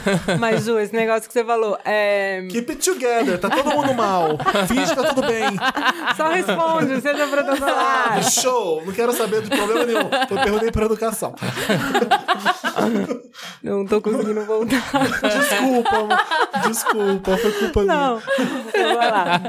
Eu comecei a, a postar umas coisas no meu Instagram que era assim, falando dos meus próprios erros. E Isso foi bem louco, porque eu apenas comecei a fazer isso, porque, enfim, tava com isso na minha cabeça e quis pôr pra fora. Falando dos erros que eu cometi na criação dos meus filhos. Daí eu achei muito louco, porque várias mães e pais falaram, nossa, obrigada por fazer isso e tal. Isso, beleza. Agora, o que eu achei louco, mais louco, foi que amigos que não têm filho, que não estão nem aí se o bebê andou, não estão nem um pouco próximos dessa realidade, falam, nossa, Mari, muito legal você falar que você cometeu erro. Eu comecei a ficar bolada, pensando, por que que, tipo, um amigo meu de 40 anos tal, tá achando isso legal? Eu não sei a resposta, mas... Não, mas o que é eu porque pensei esse é lugar assim, de idealização da maternidade da é opressor pra caramba É. também. E as pessoas que não estão dentro disso acham, nossa, é mãe, atingiu um patamar. É o Nirvana. Um Olimpo. Então, de repente, falou: olha, essa aí tem dois filhos e tá É falando que já deixou a bebê dela cair. E. É, o Mães de então, Merda, que é um puta é. sucesso do Mamilos, o episódio de Mães de Merda, que, a, que uma das pessoas falou de que Merda. deixou cair, a outra falou que levou na, na praia, tipo, com dois meses de idade, tacou protetor solar, que é tóxico pra criança, e, tipo, Ai, não Deus. sabia. Não, mas como é que você vai saber? Tipo, ai, gente, é você vai isso. criar uma pessoa do zero. É, então. Por mais que você te dê um livro, fala, vai lá, isso aqui, É. quando acontecer isso, vai isso. Não, Não dá, você é estagiário. Olha, você eu acabou de começar ali eu naquela um função. Você não tem o job paci- é difícil. É difícil.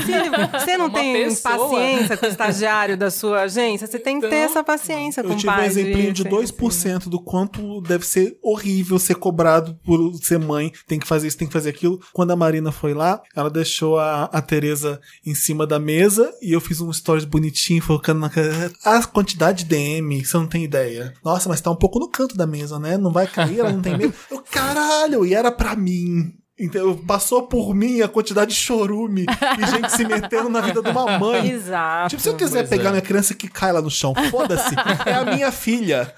E o que, que você Ai. tem a ver com isso? Você sabe? É, tudo bem. Não, que can... Péssimo exemplo. Péssimo mas- exemplo. Sim, colocar a roupa que quiser, Não, cortar mas, o cabelo mas dá do jeito nervoso. que Você quiser. pega a criança e "É", joga pra cima e pega, fica aqui. Vai cair.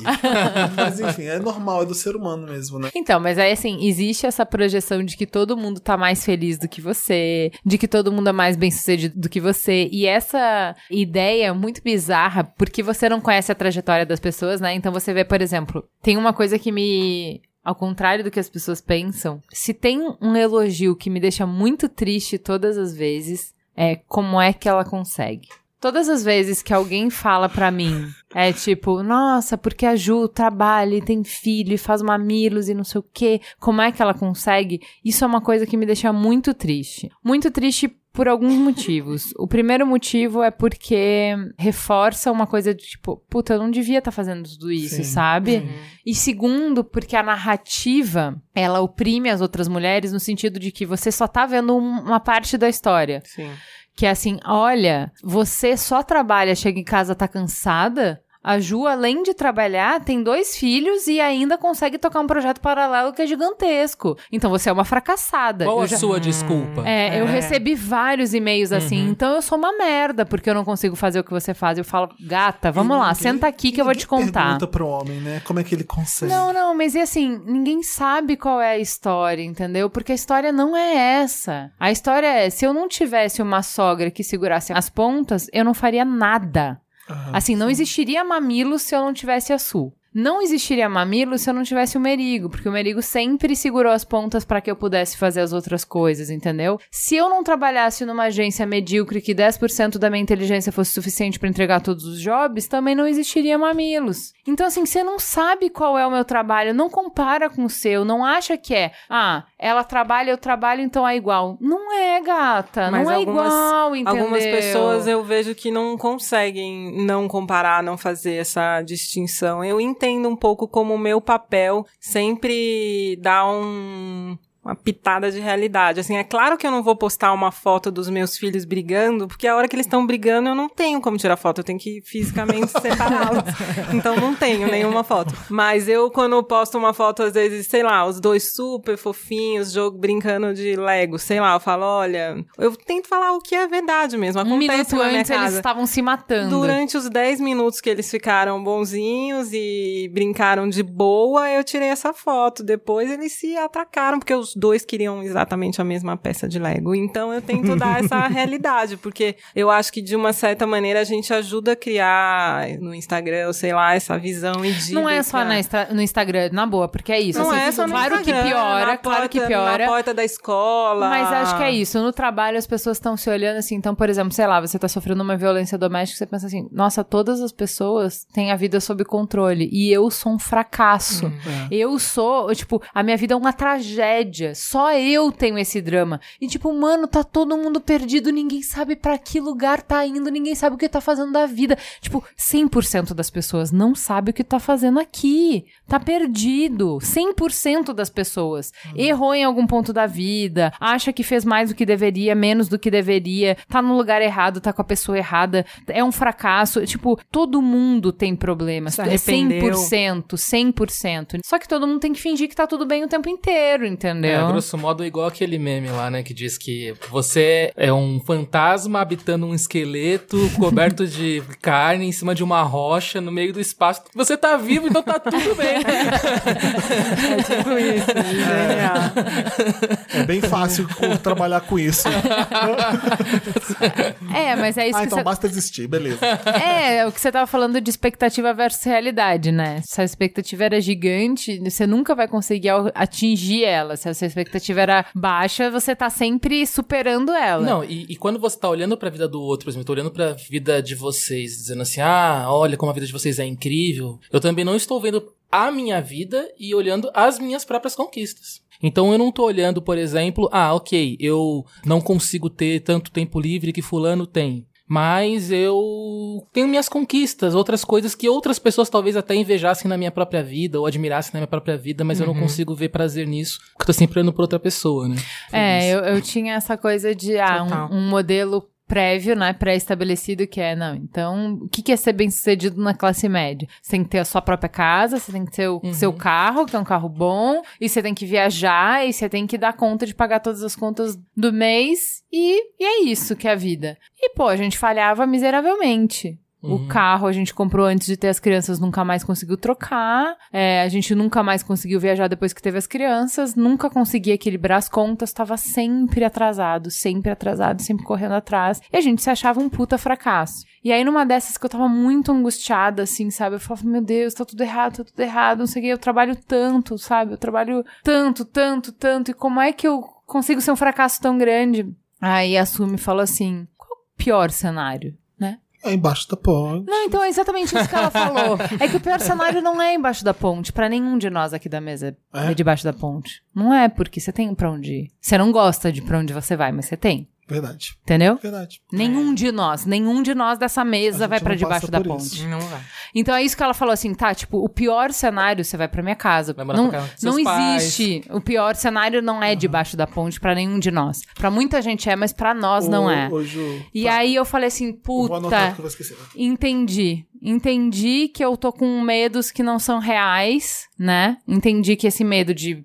Né, se eu não pagar uma conta, o que, que vai acontecer? Não é pra baixo da ponte que eu vou, caramba. Eu vou perder o quê? Eu vou perder o apartamento que eu paguei até hoje? Tá bom. Mas não é pra baixo da ponte que eu vou, entendeu? E aí começar a ressignificar, então tá, então eu não vou viajar todo ano, então isso não quer dizer que eu seja um fracassado, eu não vou ter porta no armário, mas isso não quer dizer que eu vou ser um fracassado, eu não vou ter um carro, sei lá, que eu vou trocar há X anos, mas isso não quer dizer que eu sou um fracassado. Então, o que que quer dizer felicidade pra mim? Então, ela falava assim, tá, tudo bem, aos trancos e barrancos, tudo bem que tem mês que dá, tem mês que não dá, mas assim, aos trancos e barrancos, vocês estão conseguindo manter a vida que vocês têm? Pô, vocês estão melhor do que a maior parte das pessoas. Exato. Putz, É. daí É um a gente, tapão, né? é, daí a gente começou a ter uma outra perspectiva do que era sucesso, sabe? Assim, não, peraí, vocês escolheram a vida que vocês vão ter, vocês não estão trabalhando com uma coisa que vocês não gostam. Sim. E vocês conseguem, aos trancos e barrancos, dar conta da vida que vocês querem. E se tiver que baixar o padrão de vida, não é vai desespero.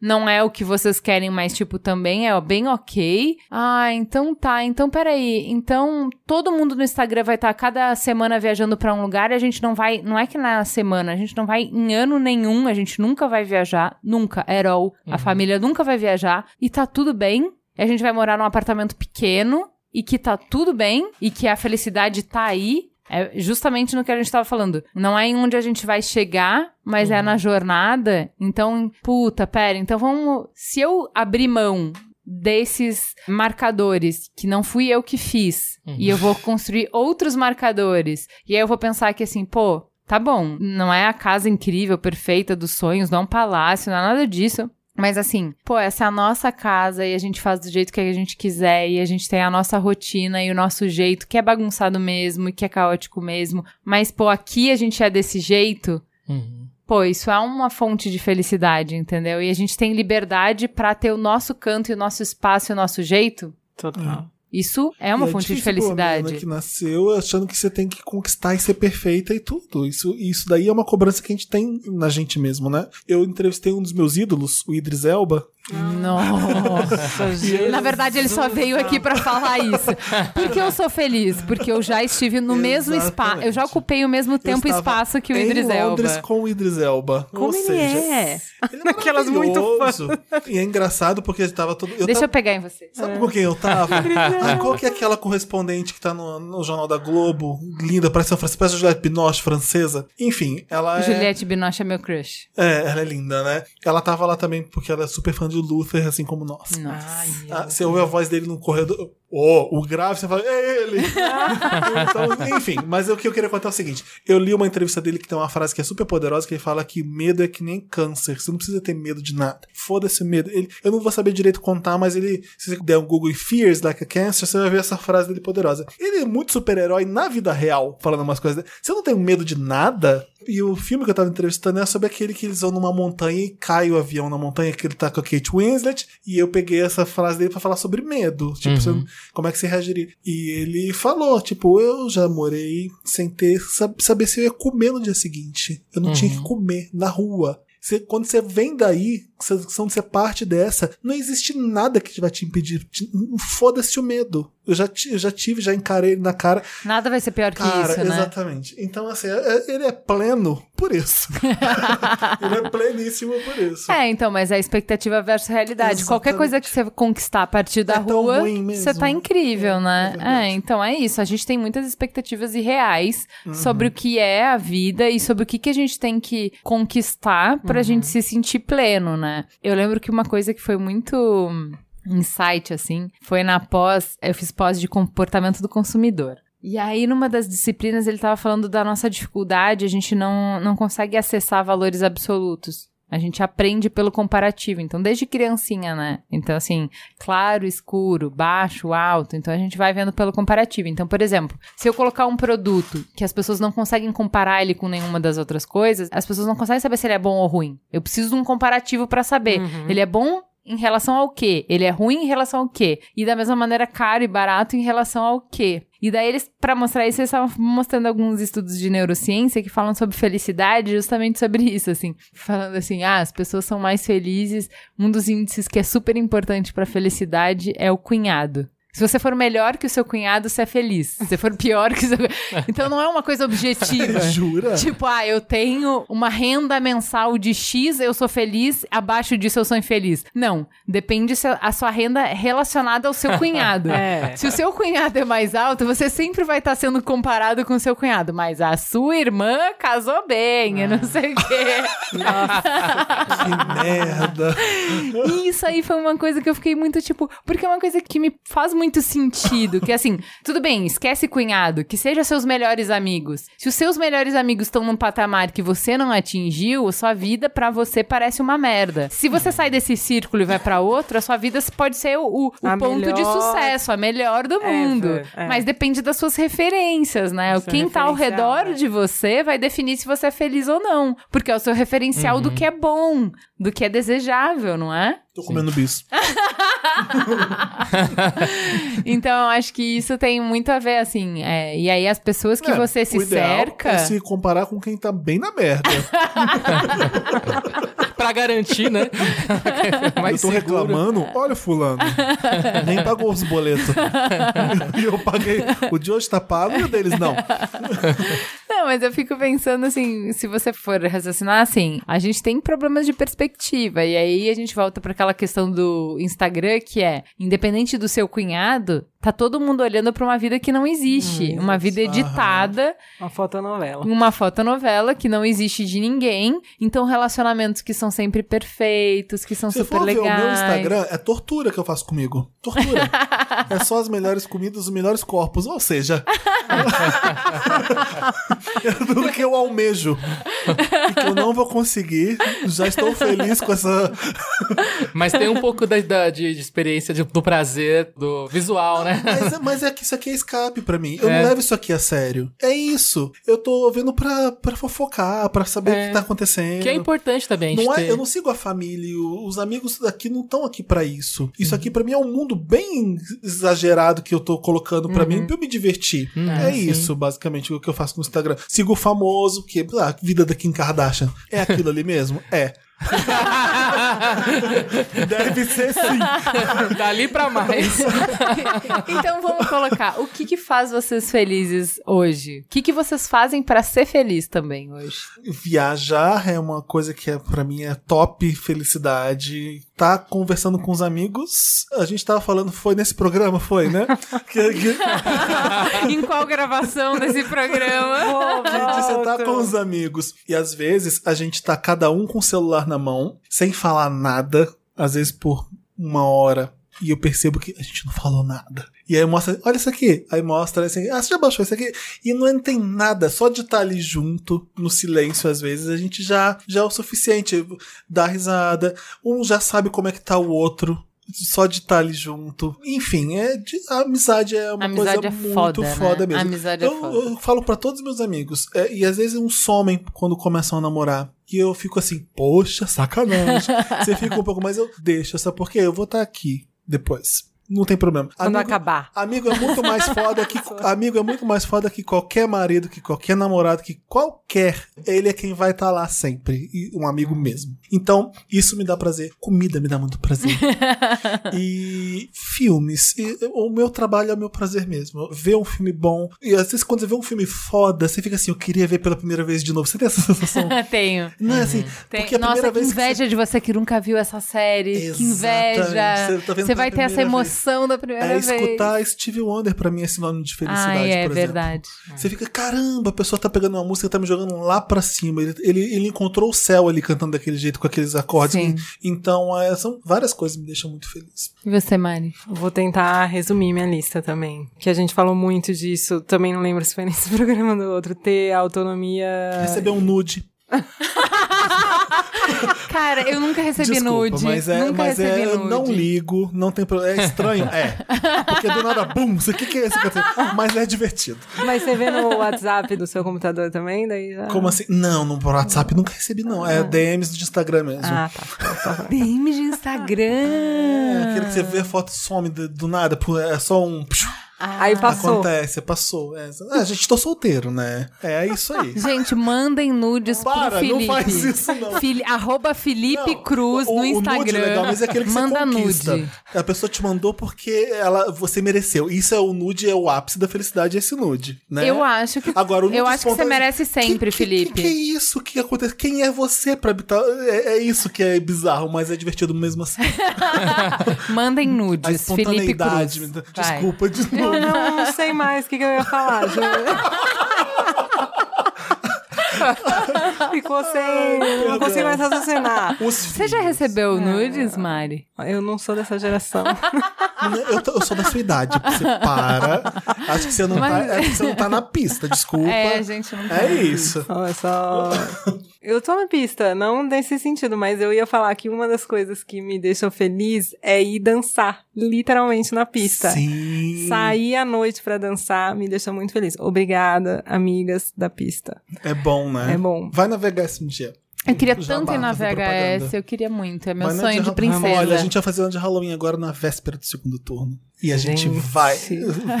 Vamos, porque aquilo ali é resistência. Vamos, vamos ser viado na VHS, vamos dançar muito, porque sim, é tipo isso.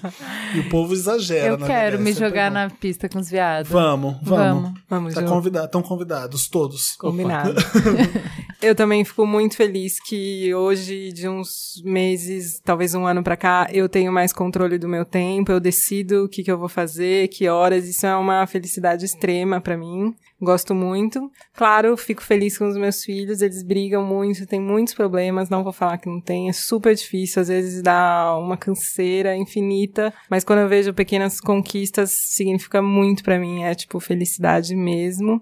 E também esse negócio do tempo, acho que é muito importante dizer que quando eu não quero ficar com os meus filhos, também eu acho que isso é muito importante a gente falar que as mães não querem ficar com os filhos o tempo todo e tudo bem. Querem dançar, querem ir dormir, querem fazer outra coisa, querem ir trabalhar e tá ótimo também. Isso também me traz muita felicidade. Quando eu falo, não, agora eu não posso, eu vou fazer uma entrevista, vocês têm que ficar lá pra sala, eu vou ficar aqui fazendo meu trabalho. É individualidade, né? Isso. mas- Isso, é, é um poder, né? Eu acho isso, isso me deixa muito feliz também. Você, Terto. Ah, eu faço terapia, né?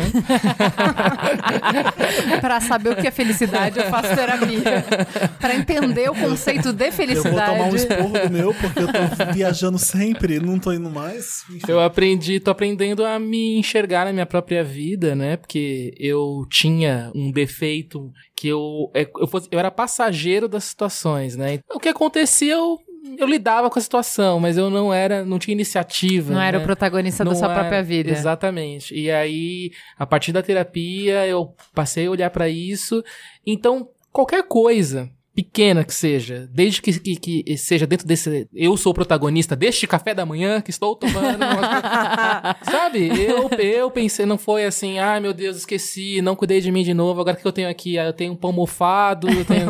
então, assim, eu tô nessa fase, assim, né? Que é meio bobo, não tem coisas. Não, eu acho maravilhoso, falar. não acho nada acho bobo. incrível. Nossa, eu tô pensando incrível. nisso que é, fo- é bem foda mesmo, É né? bem foda. Eu É, acho. então, é- Achei bem foda. Essa é a felicidade agora.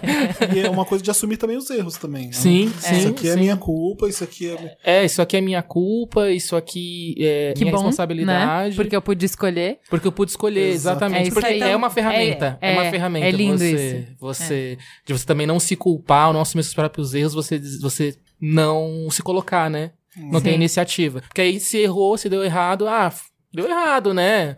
Faz o universo, Vênus, retrógrado, sei lá o quê. Não sou Porque eu. daí também tá, Mas é legal culpar Vênus retrógrado. porque tá atrelado às suas conquistas, às suas decisões, não Sim. a, A as sorte. expectativas dos outros ou comparativos. Exatamente. Isso faz toda Exatamente. a diferença. É, pra mim, felicidade tem muito a ver com liberdade. Então, eu vou dar um exemplo. Eu amo cozinhar, mas se eu tivesse que cozinhar todos os dias como a minha mãe, eu não ia amar, entendeu? Então, eu amo cozinhar porque eu não preciso cozinhar todos os dias. Então, Nossa, quando eu cozinho, porque a minha sogra, por exemplo, ela cozinha muito maravilhosamente bem, ridiculamente. Semana Me passada, chamam um dia. sério, a mãe do Meriga é foda. Ela fez uma salada conhecia a mãe do menino. de vagem com couve-flor. Nada impressionante, certo? Aham. Não parece muito. Meu Deus do céu, cara. Eu É não... molho, aí eu, eu, aí eu, é o molho, cara. Ah, sim. o molho com lemon pepper, sabe? Ah, sim. Tá caramba, daí Ela eu fez co- o que a aí eu co- um dia me ensinou o nome, mas eu não esqueci já. Aí eu comia, e daí eu, nossa, eu vou comer mais um pouquinho, aí só vou mais comer mais um pouquinho. Eu comi uma travessa inteira da porcaria da salada. Aí, tipo, sei lá, dois, três dias depois eu falei, nossa, muito gostosa essa salada. Ela falou, eu percebi. tipo, você comeu a salada inteira. Eu adoro quem é assim, né? Sutil, direto. você- Eu Eu percebi. Eu percebi, né? Você comeu um uma recado. travessa. né? Não, e assim, só que assim, poxa, ela, ela tem que cozinhar todos os dias. Então, ela fala, eu não gosto de cozinhar. Eu falo, mas meu Deus, você cozinha tão bem. Então, assim, pô, não é legal. Se você tem que, não é legal. Então, a liberdade, pra mim, é um ingrediente da felicidade. E a liberdade em todos os aspectos. A liberdade com o marido. Então, assim, se você tem que estar com seu marido todos os dias à noite, na boa, é um saco. Mas se você pode ficar com seu marido todos os dias, é um prazer inenarrável, entendeu? Se você tem que ficar com seus filhos todo o almoço, é uma merda. Porque você não pode um dia almoçar com a sua amiga. Um dia almoçar com alguém. Não pode. Você tem que todos os dias almoçar com seu filho. Agora, você poder almoçar com seus filhos todos os dias é uma alegria. Então, pra mim, liberdade define um dos pilares da felicidade. Outra coisa é a autonomia, né? Que é você ter poder e poder escolher por você mesmo. Então, que é um pouco do que a Mari falou, né? Eu, eu sinto muito mais autonomia hoje, que eu não tô trabalhando com um horário fixo, enfim, que eu faço as minhas escolhas tal. Isso é uma coisa que me faz muito feliz, né? Propósito é uma coisa que tem muito a ver com felicidade pra mim, que é eu acreditar que eu tô fazendo parte de alguma coisa maior, que é acreditar que eu contribuo pro mundo de alguma maneira que isso não necessariamente você vai fazer com o seu trabalho, você pode fazer no seu tempo livre de alguma outra forma, você pode dizer que seu propósito é criar seus filhos, seres humanos incríveis para um mundo que há de vir, lindo. Você pode dizer que seu propósito é plantar flores e aí você vai plantar uma semente por mês mas ao longo da vida, quanto que você vai plantar? X, não sei qual vai ser o propósito, mas o que eu quero dizer é, você pode trabalhar por dinheiro para pagar boleto e ter um propósito. Ainda assim, um minuto que seja do seu dia, você pode encontrar um propósito que vai te fazer feliz. Para mim, propósito é, e eu fico Assim, tem muitas postagens minhas falando isso. Eu fico profundamente emocionada de ver que o meu propósito hoje é o meu trabalho, né? Então é uma coisa que não deixa de me emocionar. E por fim, eu acho que a coisa que mais me dá felicidade, não alegria, né? Mas felicidade, são as relações, né? Então a amizade é uma coisa que, como o Fê falou, ter pessoas que te aceitam do jeito que você é. Eu sou uma pessoa super complexa, super difícil. Eu não tenho um gênio legal e muita gente acha, né? Ai, a Ju tem uma voz tão doce. Então, assim, o Mamilos é um exercício que eu faço durante uma hora e meia na semana. Todos vocês conseguiriam, por uma hora e meia da semana, serem agradáveis. Entendeu? não é algo admirável ser agradável por uma hora e meia. Entendeu? Isso não é o que eu sou. O que eu sou é uma pessoa muito difícil. Eu sou uma pessoa muito exigente, muito crítica. Eu sou uma pessoa de gênio muito forte. Eu sou uma pessoa infantil no sentido de não ter limites, de eu não tenho muitos filtros, eu não falo com as pessoas raciocinando, tipo, o que a pessoa vai pensar? Então, o que eu preciso que ela pense? Então, como é que eu vou falar? Eu sou uma pessoa sem filtro, muito infantil nesse aspecto. Então, ter amigos que sabem exatamente como eu sou. Você desliga. É, e, e me amam por isso, e não apesar disso, né? Então eu tenho um amigo que fala, ai, lá vem os gauchismos, né? E tudo bem. E tudo bem, Você pode ser, sabe? você tudo pode ser a merda bem. que você é com amigo. Tudo bem. Eu acho isso É profundamente comovente. Além de libertador, comovente. Eles me amam não apesar disso, mas por causa Gostam de disso. você. E eu acho isso comovente. Porque assim, às vezes seu amigo é um babaca. Você, cara, que filho da puta. Sim. Eu tenho muito amigo dois machista. seg- é, não, e às vezes dá dois segundos você fala, ah, tudo bem. Você perdoa, porque você não, você não cobra do amigo Não, as não, coisas, é. né? então é isso. Engraçado Eu tenho muito amigo Você machista. cobra do namorado. E amo, amo Você não profundamente, me defenderei até o fim. Pra não sei o quê, você não fez É. isso pra mim. o amigo se foda-se, ele vai fazer. Não, você faz. é. É, é engraçado É. isso, né? Não, amigo é amigo, fim, ponto, acabou. Exato. Acho lindo. Ele vacila, você perdoa. É. Bom, pode vacilar muito, mas. É. É, mas o que eu tava ouvindo você falar de, ah, não, porque os amores vão e vêm, mas os amigos ficam, pra mim, assim, família. Família, fica, sim, né? sim. Então, assim, puta, todos mãe, Bolsonaro, né? Todos, né, com crenças e visões e, e valores diferentes do meu, mas na hora que a minha filha tá doente, a galera baixa no hospital de uma forma que você não imagina, entendeu? É, na hora que precisa, a galera pega 1.800 quilômetros e paga uma grana violenta pra vir pra cá e beleza, Hum, A- entendeu? Às vezes, é- é uma, é uma- às vezes não é uma realidade muito próxima com a galera LGBT com os pais. Mas tem pessoas que têm sorte de ter Não, isso eu mesmo, tenho, né? eu tenho, eu sou profundamente. Às vezes a gente faz amigos, às vezes é uma amiga família por isso, às É. vezes. no- Não, mas eu vou te falar que assim, casos. sou profundamente privilegiada por isso, porque dos dois lados eu tenho uma família muito presente, Eu muito também, atuante. Então, assim, com todos os defeitos que puta tem, família, assim, a grande família, é isso aí. Uns são meio ladrão, meio trambiqueiro, uns são meio abusadores, uns são meio. Tudo meio esquisito, meio tipo com vários problemas.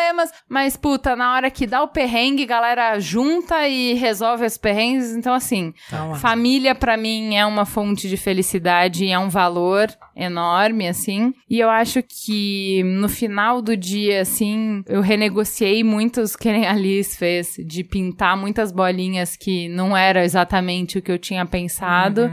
E eu acho que essas conexões que a gente vai fazendo pela vida vão dando o significado da vida, né? Uhum. A qualidade das relações que a gente tem determina o prazer que a gente tem na jornada. Então, assim, eu nunca tive um domingo à noite de angústia, porque no dia seguinte eu ia trabalhar numa coisa que não fazia o menor sentido pra mim. E, olha, bem na boa, eu já participei de umas coisas que não tinha a menor condição de existir, mas com pessoas maravilhosas e que eu tenho profundo amor até hoje. Então, eu acho que, assim, no final do dia, não é sobre o que você tá fazendo, é com quem você tá fazendo. Sempre é sobre as Sim. conexões que você tá fazendo. E eu sempre tive sorte na vida de estar fazendo coisas com pessoas extraordinárias. E eu acho que o Mamilos me traz isso na décima potência, que é ah, sim. que encontros que a gente tem, sabe? E eu fico absurdada com isso. Cada vez que eu tô na frente de uma pessoa que eu Fica acho bestada. foda, Uhum. eu falo, meu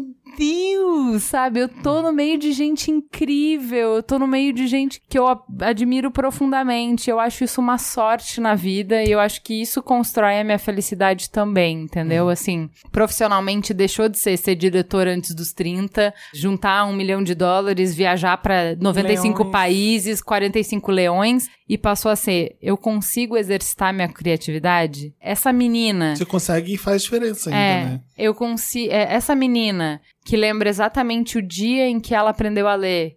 Que lembra da emoção de conseguir entender o mundo. Que não existe um tema que é chato. Que fica curiosa com qualquer coisa. Essa menina consegue ainda ter espaço para respirar? Ela consegue viver e exercitar a sua criatividade? E hoje, sim, mais do que nunca. Então, pra mim, isso é felicidade, entendeu? É menos linear do que atingir determinados patamares na vida e é mais filosófico, assim, eu acho, hoje. É. Que é diferente de alegrias, né? Então pode ser que essa menina aí não esteja alegre nessa trajetória. E eu acho que uma coisa que eu converso muito com a Cris, que a gente tem muito em comum, assim, é de tá, ser tão preocupada na tarefa, tão focada na tarefa, que a gente tá sempre, que nem você falou, assim, ah, eu tenho sempre objetivos. Então a gente tá sempre preocupado com a próxima tarefa, a próxima tarefa, e a gente não tem muitos tempos de alegria. A gente é feliz o tempo inteiro, mas a gente não tem alegria. Porque trabalha demais. Porque trabalha demais. É.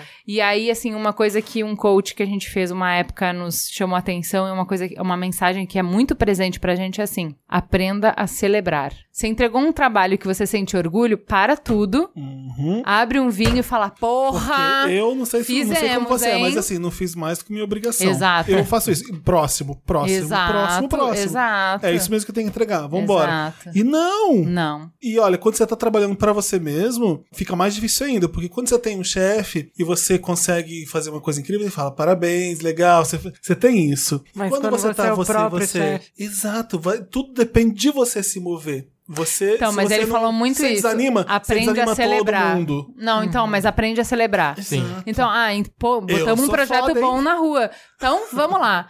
Assim, amanhã a gente vai começar a se cobrar tudo de novo, mas hoje, exatamente hoje, a gente vai celebrar. E a gente vai tirar a tarde de folga pra celebrar. É, Será? aí você tá, você tá muito ousada. Você tá na muito ousada. Comer a felicidade. Eu já tô falando Eu do caixa faz aqui, peraí. Mas assim, Não, mas celebra. celebrar eu acho importante. É, a pizza que eu peço no final do dia talvez seja o reward. Deve ser, você merece. Vai lá, engorda mais. Deve ser isso mesmo. Muito bem. Farol aceso. Então vamos pro farol aceso. O que, que você indica, Fê? Começa alguém antes pra eu pensar. Eu posso começar. Vai, vai lá, Mari. Bom, a gente falou muito disso aqui, de como as amizades são importantes. Minhas amigas estão sendo especialmente importantes pra mim nessa semana, que tá um clima estranho com a família, vamos dizer assim. Então, eu queria indicar dois livros que falam de amizade, que eu li recentemente. Um deles é de uma escritora estreante chamada Gail Honeyman. Ela estreou, escreveu o primeiro livro dela com 40 anos, o que eu já acho inacreditável. Se você quer, né, ser escritor e você tem 39, olha aí, vai dar tempo ainda, vai dar tudo certo. Então, isso eu já acho sensacional. Mas o livro chama Eleanor Oliphant Está Muito Bem. Foi lançado no Brasil já. E sem dar spoiler, é uma história de uma mulher um pouco solitária, meio esquisita, por uma série de motivos que, enfim, não vem ao caso. Mas é uma história principalmente sobre o poder da amizade. Como essa amizade na vida dela, de fato, transformou a, a vida e o futuro que ela poderia ter. E é uma história um pouco triste, mas muito que teoricamente seria triste, mas que com essa amizade transformou tudo. E eu realmente acredito nisso e termina num não é spoiler também, termina num tom muito positivo e acho que estamos precisando de coisas positivas. Então, recomendo muitíssimo esse livro, é daqueles que você você não larga de jeito nenhum. Fala de novo o nome eu anotar. Eleanor Oliphant está muito bem. E outro livro que fala de amizade, que também é parte de um projeto pessoal meu, que eu tô muito nessa pegada de ler autoras mulheres. Reparei que muitos dos livros que eu li eram au- autores homens e a gente. Eu tô nessa pegada de ler mulheres e quem me conhece sabe que eu sou enlouquecida pela Helena Ferrante. E eu acho que todo mundo devia Eu ler. A Helena Ferrante também tem uma coluna no Guardian, aquele jornal inglês, e ela fala de coisas muito interessantes sobre amizade e sobre como é importante a gente conseguir admitir pra gente mesmo as coisas mais obscuras que a gente sente, assim. E eu acho que isso tem um pouco a ver com o que a gente tava falando hoje, de a gente admitir isso e mesmo assim seguir e isso fica um pouco mais pertinho da felicidade, acho, da vida real. Lindo. E você, Terto? É, então a gente tava falando sobre qualidade de relações e tal. E aí eu vou aproveitar a oportunidade pra divulgar, pra sugerir o livro da minha namorada, Ó, que é uma pessoa que também tá dentro desse campo aí de felicidade da minha Ah. vida. É um livro de poesia é, de estreia que se chama Acúmulo. E assim, a Nina Simone, uma vez, eu, no, no documentário, eu ouvi ela dizendo que o artista, ele tem que, de alguma forma, representar o seu tempo. Esse livro, ele não é porque, né, eu sei que eu sou suspeito de falar, mas esse livro, ele trata de alguns temas que são tão atuais, são tão assim, meu Deus, isso está acontecendo agora no mundo, que você se sente. É difícil explicar como é que. Esse tipo de sentimento que você tem estando diante de uma obra de arte que fala exatamente daquilo que o do que você tá vivendo agora, tá né? vivendo agora. E o nome já diz isso, né? Acúmulo, né? Então a gente tá vendo a, a era do acúmulo. E eu acho interessante também pela questão de indicar poesia, porque a gente não pode perder o contato com esse tipo de coisa, com a beleza. Né? Porque a gente fica muito no- no- na coisa dura e na coisa. Na, que é tudo a primeira camada. A gente não. Não nós, no geral, mas eu digo, essa coisa de te provocar e de fazer você pensar numa segunda camada, numa terceira interpretação, de sair do óbvio das coisas. Eu acho que a poesia faz isso. A poesia provoca na gente essa capacidade de ir para outras camadas de interpretação. Então, eu tô recomendando esse livro Acúmulo, da Lilian Sais. Ele está disponível no site da Patuá. Muito bem. É, eu- talvez vocês já conheçam o Trevor Noah, é mais uma obsessão Sim. minha. Muito bom. Ah, cara, Maravilhoso. É maravilhoso, mas pode ser Cara. que alguém. Vocês já falaram muito dele. O aqui. Comedians in Cars Getting Coffee com ele é É muito bom, né? maravilhoso. Sério. já? Sugiro. Tem. Ah. Tem, é vi. bem bom. Eu sugiro começar para é bom porque é como se fosse uma biografia. É, Você vai ter a Wikipedia num, num stand-up maravilhoso que é o Trevor Noah, tá no Netflix. Trevor Noah, Afraid of the Dark. Ali você vai conhecer quem ele é, ele é um sul-africano, ele é Eu vi comediante. esse, é bem bom. O que você tem que fazer mesmo é ir no YouTube e assinar o canal do Trevor Noah, que é, É. o Daily Show. O Trevor Noah ele é fascinante porque ele é muito educado, ele é muito leve e ao mesmo tempo ele, pum, vai lá na ferida, numa delicadeza e numa leveza que você, você aprende muita coisa com ele e concorda muito facilmente, diferentemente do John Oliver, que também faz um trabalho primoroso. Muito bom. O, o Trevor Noah, ele te deixa mais leve. Eu gosto muito. é- Ele é muito elegante na, Muito. na inteligência dele. E bonito, E lindo. né, Felipe? E lindo, Né? É, Então é um, tá. É um puta de um homem. E Quando a pessoa é, li- quando é lindo desse jeito e inteligente, você fica, que injusto que é a vida. Mas é, falando dos casos, você fica bem informado. É difícil hoje em dia você ler. Ele traz coisas que às vezes não. Trump, as coisas que acontecem lá na, na Casa Branca, e é legal. É muito bom o Trevor Noah. Sou obrigada a concordar. Maravilhoso. Incrível. Meus amores, eu tentei, juro pra você, me, me esforcei muito dentro do tempo que eu tenho pra trazer um farol aceso legal pra vocês. Mas ultimamente nada tá conseguindo me fisgar e eu assumo que a responsabilidade é minha, eu que tô realmente estragada. Eu assisti The Northman, uma comédia que se passa nos tempos dos Vikings, que tem um humor bem irônico e não me pegou. Eu vou tentar mais um, mas não tá rolando. Eu assisti dois episódios de Chewing Gum, uma comédia inglesa que não me pegou também. O Olga me explicou que é um tipo de humor muito Eu autodepreciativo. não gostei tanto de Chewing Gun, não. A atriz é muito boa. Então, o Olga me falou assim: ah, é muito específico mesmo, não é pra qualquer um, então Mas não eu é minha gosto dela ter praia. o santo na casa Não dela é ser a minha Beyoncé. praia. Eu gosto. Não é minha praia. eu assisti uma temporada inteira de Merli, que a Ana Olmos indicou aqui, mas eu achei meio malhação. Eu não gosto tanto também. E eu achei o Merli um egocêntrico machista bem irritante. então, assim, não rolou pra Ai, nem mim. vou mais assistir. então. Desculpa. Você já viu Luther? Tá bom, chega. Luther é maravilhoso. Não vou- já parou. Eu assisti a Gretsuko, que é um desenho de uma panda fofíssima que desconta toda a sua frustração com o trabalho cantando heavy metal num karaokê. A premissa é muito legal. Os episódios são curtos, 10 minutos. Os roteiros são bem legais, mas realmente é uma incapacidade física. Eu não dou conta do barulho. Eu tenho ouvido infantil, é igual a gente tem paladar infantil.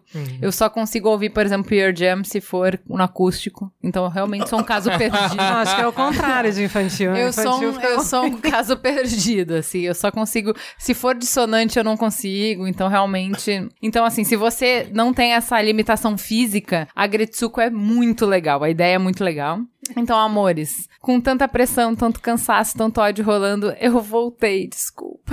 Tenho um pouco de vergonha pro porão do Dorama. E eu tô reassistindo Something in the Rain. pra me alimentar de amor, de doçura, de delicadeza, pra suspirar, pra me enternecer, porque faz meu coração até doer. Do jeitinho que ele faz quando tá se apaixonando. Então, pra não repetir o farol aceso, eu indico pra todo mundo conhecer a Rachel Yamagata, que é uma cantora, compositora e pianista norte-americana. Ela é Yonsei, ela tem ascendência japonesa por parte paterna e ítalo-germânica por parte materna. Todas as músicas dela são muito fofinhas, mas eu indico pra quem quiser conhecer a música Lá Lá Lá. Apenas isso. Lá Lá Lá. Nem tem no, no Spotify, desculpa, mas procura no, no YouTube que vocês vão achar bem fácil. Põe pra tocar enquanto caminha na rua, enquanto trabalha, enquanto toma banho e vai deixando essa delicadeza invadir a alma que a gente tá tudo muito, muito precisado. Então é isso. A minha dica é Rachel Yamagata. Especificamente a música Lá Lá Lá. Paciência. que é Flávio lançou maravilhoso. CD e a Madonna tá cantando uma das músicas. Olha aí. Acabou de sair, eu preciso Olha ouvir isso aí. Fala que te escuto. E vamos pro Fala que eu discuto? Mesmo com a política tirando o nosso sono, muitos mamileiros e mamiletes que nos escrevem encontram novos motivos para olhar para esse momento em que a gente vive. Não tá fácil para ninguém, mas a reflexão nos leva adiante e nos amplia o horizonte. A gente recebeu muitas mensagens de carinho, amor e incentivo pelas nossas redes sociais, por e-mail e pessoalmente. Muito obrigada, galera. Vocês moram no nosso coração. E a gente vai abrir o Fala que eu discuto com o Valdir. O Valdir foi mesário em uma sessão eleitoral e nos conta a tragédia que foi. Não o fato de ser mesário, mas o dia do primeiro turno. Ele conta que os acontecimentos do dia 7 o entristeceram tanto que ele passou a segunda-feira de ressaca, ao ponto de ter que tomar analgésico. Ele diz assim: Eu vi eleitores Bolsonaro, vi eleitores do PT e muito radicalismo, muita intolerância. Cheguei até a ser ofendido pelo presidente da minha sessão por não concordar com o, entre aspas, mito. Ele, que nas próprias palavras já comprou a arma e acredita que não vai ter bang bang, pois arma é privilégio de rico, pobre vai continuar morrendo. Foi triste, tenso, tive que explicar para muita gente sobre todos os boatos de WhatsApp. Sobre anulação de votos em caso de somente votar em um candidato e até o, entre aspas, é verdade que mudaram o som da urna ao apertar o voto? Eu sempre levantei a bandeira que eu não tenho medo de quem é votado, mas sim de quem vota, e cada vez mais me certifico disso. Vi muita gente desinteressada que nem sabia em quem votar, pessoas que me entregavam a colinha como se fosse: ó, oh, tá aqui meu voto. Pessoas que achavam que a urna era touchscreen, discurso de fraude, gente que nem sabia quantos números que tinha que digitar para cada cargo. Em uma sessão vizinha, dois eleitores ameaçaram tumultuar com discursos de que havia fraude e que o candidato da pessoa não apareceu digitar o número, apareceu outro no lugar. O Valdir entende que, por mais que haja dois polos, por mais que os votos inválidos sejam expressivos, há muita gente que não quer votar e não tem muita consciência do que está fazendo. Mesmo sabendo que é difícil, eu gostaria de ver um estudo sobre o peso desses votos. Eu acreditava que o voto devia ser obrigatório. Entretanto, depois do último domingo, vendo o comportamento do eleitor desinteressado, passei a defender a opção de escolha se você quer votar ou não. Aliás, gostaria de ver os candidatos gastando saliva para convencer a votar. Acredito que alguns desses paraquedistas acabariam desistindo de bagunçar esse processo democrático. Posso até me arrepender, mas gostaria de vivenciar a experiência. Em Santo André, onde eu cresci, voto e sou mesário, na eleição após o assassinato de Celso Daniel, teve um número altíssimo de inválidos, ao ponto do Jornal da Cidade e a Prefeitura fazerem campanhas para votar de maneira válida, devido ao abismo entre os dois candidatos e a grande maioria de inválidos. Por fim, vi muito discurso de ódio, conversei com uma eleitora na fila que abandonou o culto na noite anterior porque o pastor só sabia falar que se não votasse no Bolsonaro, o Brasil iria queimar no inferno e por aí vai. Por mais que esses relatos pareçam fanfics de WhatsApp, não foram. Aliás, gostaria que fossem. Eu prefiro errar e ter a opção de escolher sempre do que errar e não poder fazer mais nada. E ainda sonho com o momento em que a maioria entenda que a realidade dela é só uma parcela de um universo bem diferente. A Tamires fez um comentário tão maravilhoso que pode até virar pauta. Ela disse que estava ouvindo no último Mamilos 164, Os Desafios da Democracia, e um dos comentaristas disse que ninguém quer pagar pela saúde, que todos concordam com a saúde e educação universal e gratuita para todos. Aí vem o grito dela, perspicaz. Eu acredito que um dos problemas do brasileiro é a conscientização sobre quem está pagando a conta. A saúde e a educação não são gratuitas, nós pagamos por meio de impostos. Não que isso seja ruim, mas não é gratuito. Ela conta que está estudando por um semestre na Suíça e essa conscientização é muito nítida aqui. E que esteve em uma mesa conversando com um suíço e um dinamarquês quando comentou como no Brasil nós temos o sistema universal de saúde, entre aspas, gratuito para todos. Então o suíço perguntou ao dinamarquês como funciona na Dinamarca, se é o pagamento direto ou indireto via impostos. E fiquei muito surpresa com a forma que ele colocou a pergunta. De fato, não é que a saúde é gratuita, nós pagamos através dos nossos impostos. Há um pagamento indireto. Tenho a impressão que as pessoas não percebem que alguém está sempre pagando a conta. Aqui na Suíça não existe isso de saúde, entre aspas, gratuita. Eles são obrigados a pagar por algum tipo de convênio. Outro caso que chamou muita atenção aqui na Europa foi quando os suíços votaram por não aumentar o número de dias de férias de 20 para 25 dias úteis. A explicação foi justamente essa, entre aspas. Nós sabemos que alguém vai pagar por isso. Por fim, a Tamires pergunta: é benéfico ter as coisas gratuitas ou é melhor sabermos exatamente o quanto nós estamos pagando? Sobre isso, a gente indica que quem ainda não ouviu, escute o Mamilos 137, que é Pagamos Impostos Demais, que a gente discute justamente isso. A Milene disse que estava tentando acabar a maratona do Mamilos para escrever alguma coisa digna de sessão das cartinhas e disse: mas olha, depois desse programa 164, Desafios da Democracia não deu. Ele foi tão acertado que eu tive que. E por que eu achei esse programa fantástico? Porque no momento eu me sinto presa num loop eterno que se parece quando alguém está tentando sair do metrô e alguém teimosamente tentando entrar. Ninguém dá caminho para ninguém, fica todo mundo empatado ali por um tempo e puto da vida. E por que eu sinto isso? Ora, eu moro fora do Brasil há mais de uma década. Em vista de uma eleição difícil, eu finalmente tomei vergonha na cara para mudar meu título e exercer o meu direito ao voto que tantos lutaram para que eu conseguisse e que eu estava desperdiçando.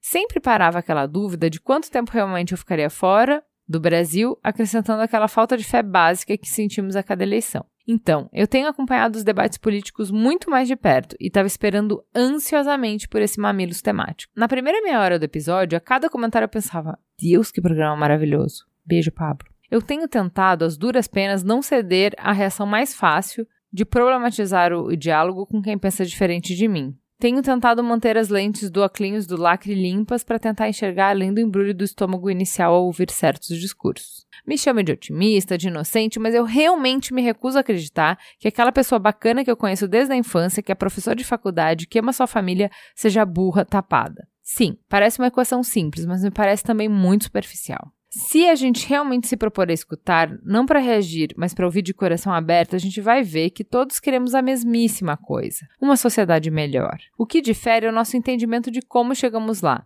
embasado em uma série de fatores pessoais. É difícil? Porra, é muito. Vai contra a nossa natureza? Vai. Só que a gente não progrediu muito reagindo sempre da mesma maneira, não é mesmo? Pessoalmente, esse desafio se faz extremamente necessário e esse mamilo só reafirmou essa minha escolha. Agora eu tô esperando o próximo episódio ansiosamente para ver se alguma luzinha se acende nesse túnel de desespero. Nesse túnel de desespero. Se tá foda para quem tá de fora acompanhando tudo de longe, imagino quão mais difícil tá para quem tá vivendo no caldeirão da discórdia todo dia. Imagino quão mais difícil está para quem está vivendo no caldeirão da discórdia todo dia. Força a todos, boa sorte pra gente e vida longa ao Mamilos. A Kimi nos escreveu depois de uma reflexão muito profunda do que significou e significa o Mamilos para ela. Não vou descrever tudo o que vocês agregaram na minha vida, porque traria um texto enorme. Considero que vocês tenham sido, sem saber, as protagonistas da minha mudança. Nesse momento de angústia, por não sabermos o que será do futuro, percebi que deveria ter indicado com muito mais força mamilos para pessoas mais próximas. Mas nunca é tarde. Ela falou que ela começou a fazer isso no último final de semana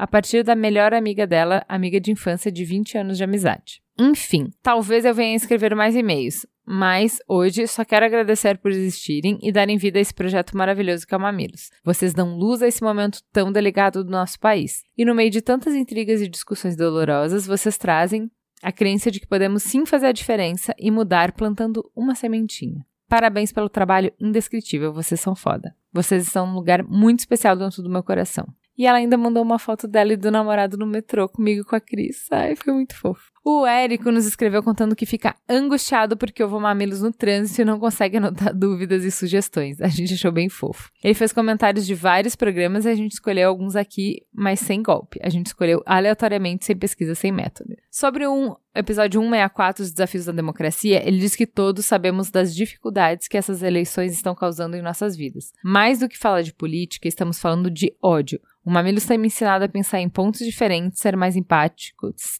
ter resiliência. Mas confesso que todos esses pontos que precisam ser constantemente exercitados estão sendo trabalhados diariamente. A Luísa escreveu para nós dizendo que nos conhece há pouco tempo e já está apaixonada. O conteúdo de vocês é um refúgio de sensatez num mundo que às vezes é de arrancar os cabelos. Quando escuto as vozes de vocês, já me sinto abraçada. Ela faz uma sugestão que nos deixou curiosa para ver. Essa semana vi um filme infantil muito fofo chamado Pé Pequeno. Não estava esperando muito e saí surpresa. É uma história sobre diálogo e tolerância que humaniza os dois lados da polarização, debate questões profundas de um jeito didático, camada por camada e com muita sensibilidade. Não preciso dizer que o filme é todinho mamileiro, entretém crianças e adultos. Nesses tempos conturbados, Pé Pequeno cai como uma luva e deixa um gostinho de esperança. A Verônica diz que odeia política, mas que nos conheceu ao ouvir o episódio 144, Futuros Possíveis, saída esquerda ou direita. E gostou muito. Ela afirma que nem sabia direito o que era esquerda e direita, entendia absolutamente nada de política. E pensa que deveria ter ficado na E pensa que deveria ter ficado na ignorância porque a situação que o país está é deprimente. Eu gostei tanto que, além de ouvir os episódios novos, eu comecei a ouvir lá do primeiro. E uma coisa ruim de ouvir episódios antigos é que às vezes aquilo já foi e a gente não tem análise quente da situação. Mas isso é o lado bom também, porque você vê as pessoas falando análise e você já sabe o resultado, é até engraçado. Tipo quando falaram, não vai ter impeachment. Ou então, o Trump nunca vai conseguir ser eleito. E a gente fica, oh meu Deus, como isso aconteceu? Eu sempre ficava com uma vontade enorme de escrever para vocês, mas nunca curei coragem. Por fim, a Ana estava toda romântica quando nos escreveu. Ela contou que conheceu o Mamilos pela sugestão da companheira Rosângela e que elas debatem os temas, anotam, fazem pesquisa sobre. Bem legal, né? E mandou o verbo romântico relatando que o Mamilos é um condutor de papos importantes para a relação. Daí a gente não tem como não fazer aqui um cantinho do coração. Ela disse assim: A Rosângela me faz crescer. não só pelas conversas que temos imaginariamente com vocês quando escutamos os podcasts que produzem com tanto cuidado e carinho, mas agradeço por serem, mesmo que indiretamente, a discussão que preciso ter com ela sobre algum tema que não sei como abordar ou tratar e aproveito o gancho. A terapia que economizei, um fato que eu não consigo esclarecer em minha mente e tenho que contar para alguém e de repente, e este alguém pressupor julgar ou sei lá se é uma perda de tempo. Com vocês, qualquer um que se coloque a entender, afastando o que acha ser o certo ou errado sobre o tema, nós ganhamos. Um tempo bom para pensar e refletir, pontos de vista de pessoas comuns e óticas importantes de especialistas e profissionais. Sentiram amor, né? Daí ela faz um pedido que a Maíra decidiu de maneira monocrática acatar. Um recadinho. Se vocês forem ler isso em um podcast, queria que dissessem a Rosângela que vamos nos casar, porque entrelaçamos nossos corpos. Entrelaçamos nossos corpos quando fomos amigas de quem não nos merecia. Entrelaçamos nossos corpos quando investimos em quem nos bateu, perturbou, abusou ou sacaneou. Entrelaçamos nossos corpos quando fomos abandonadas por termos sido honestas, justas e parceiras. Sempre estivemos entrelaçadas. E ainda bem que saímos do lúdico e estamos no real. Não nos casamos com outras, porque estávamos entrelaçadas. Agora é só assinar um papel e dizer o que seus olhos dizem a cada café da manhã ou beijo de boa noite. Axé, boa vida. É isso, meus amores. Temos mais um programa, pleno de alegrias, pleno de amores, pleno de risadas. Até a próxima semana.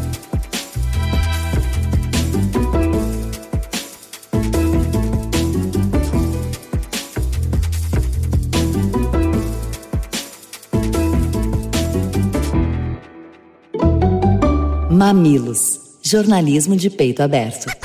O Mamilos é feito por uma equipe maravilhosa. Na produção, Maíra Teixeira. Na pauta, Jaqueline Costa e muitos pauteiros voluntários. Vídeo e fotos, Jéssica Modono. Publicação, Pedro Estraza. E a capa, o artista incrível, maravilhoso, lindo e cheiroso, Zé Cabral. Este podcast foi editado por Caio Corraine.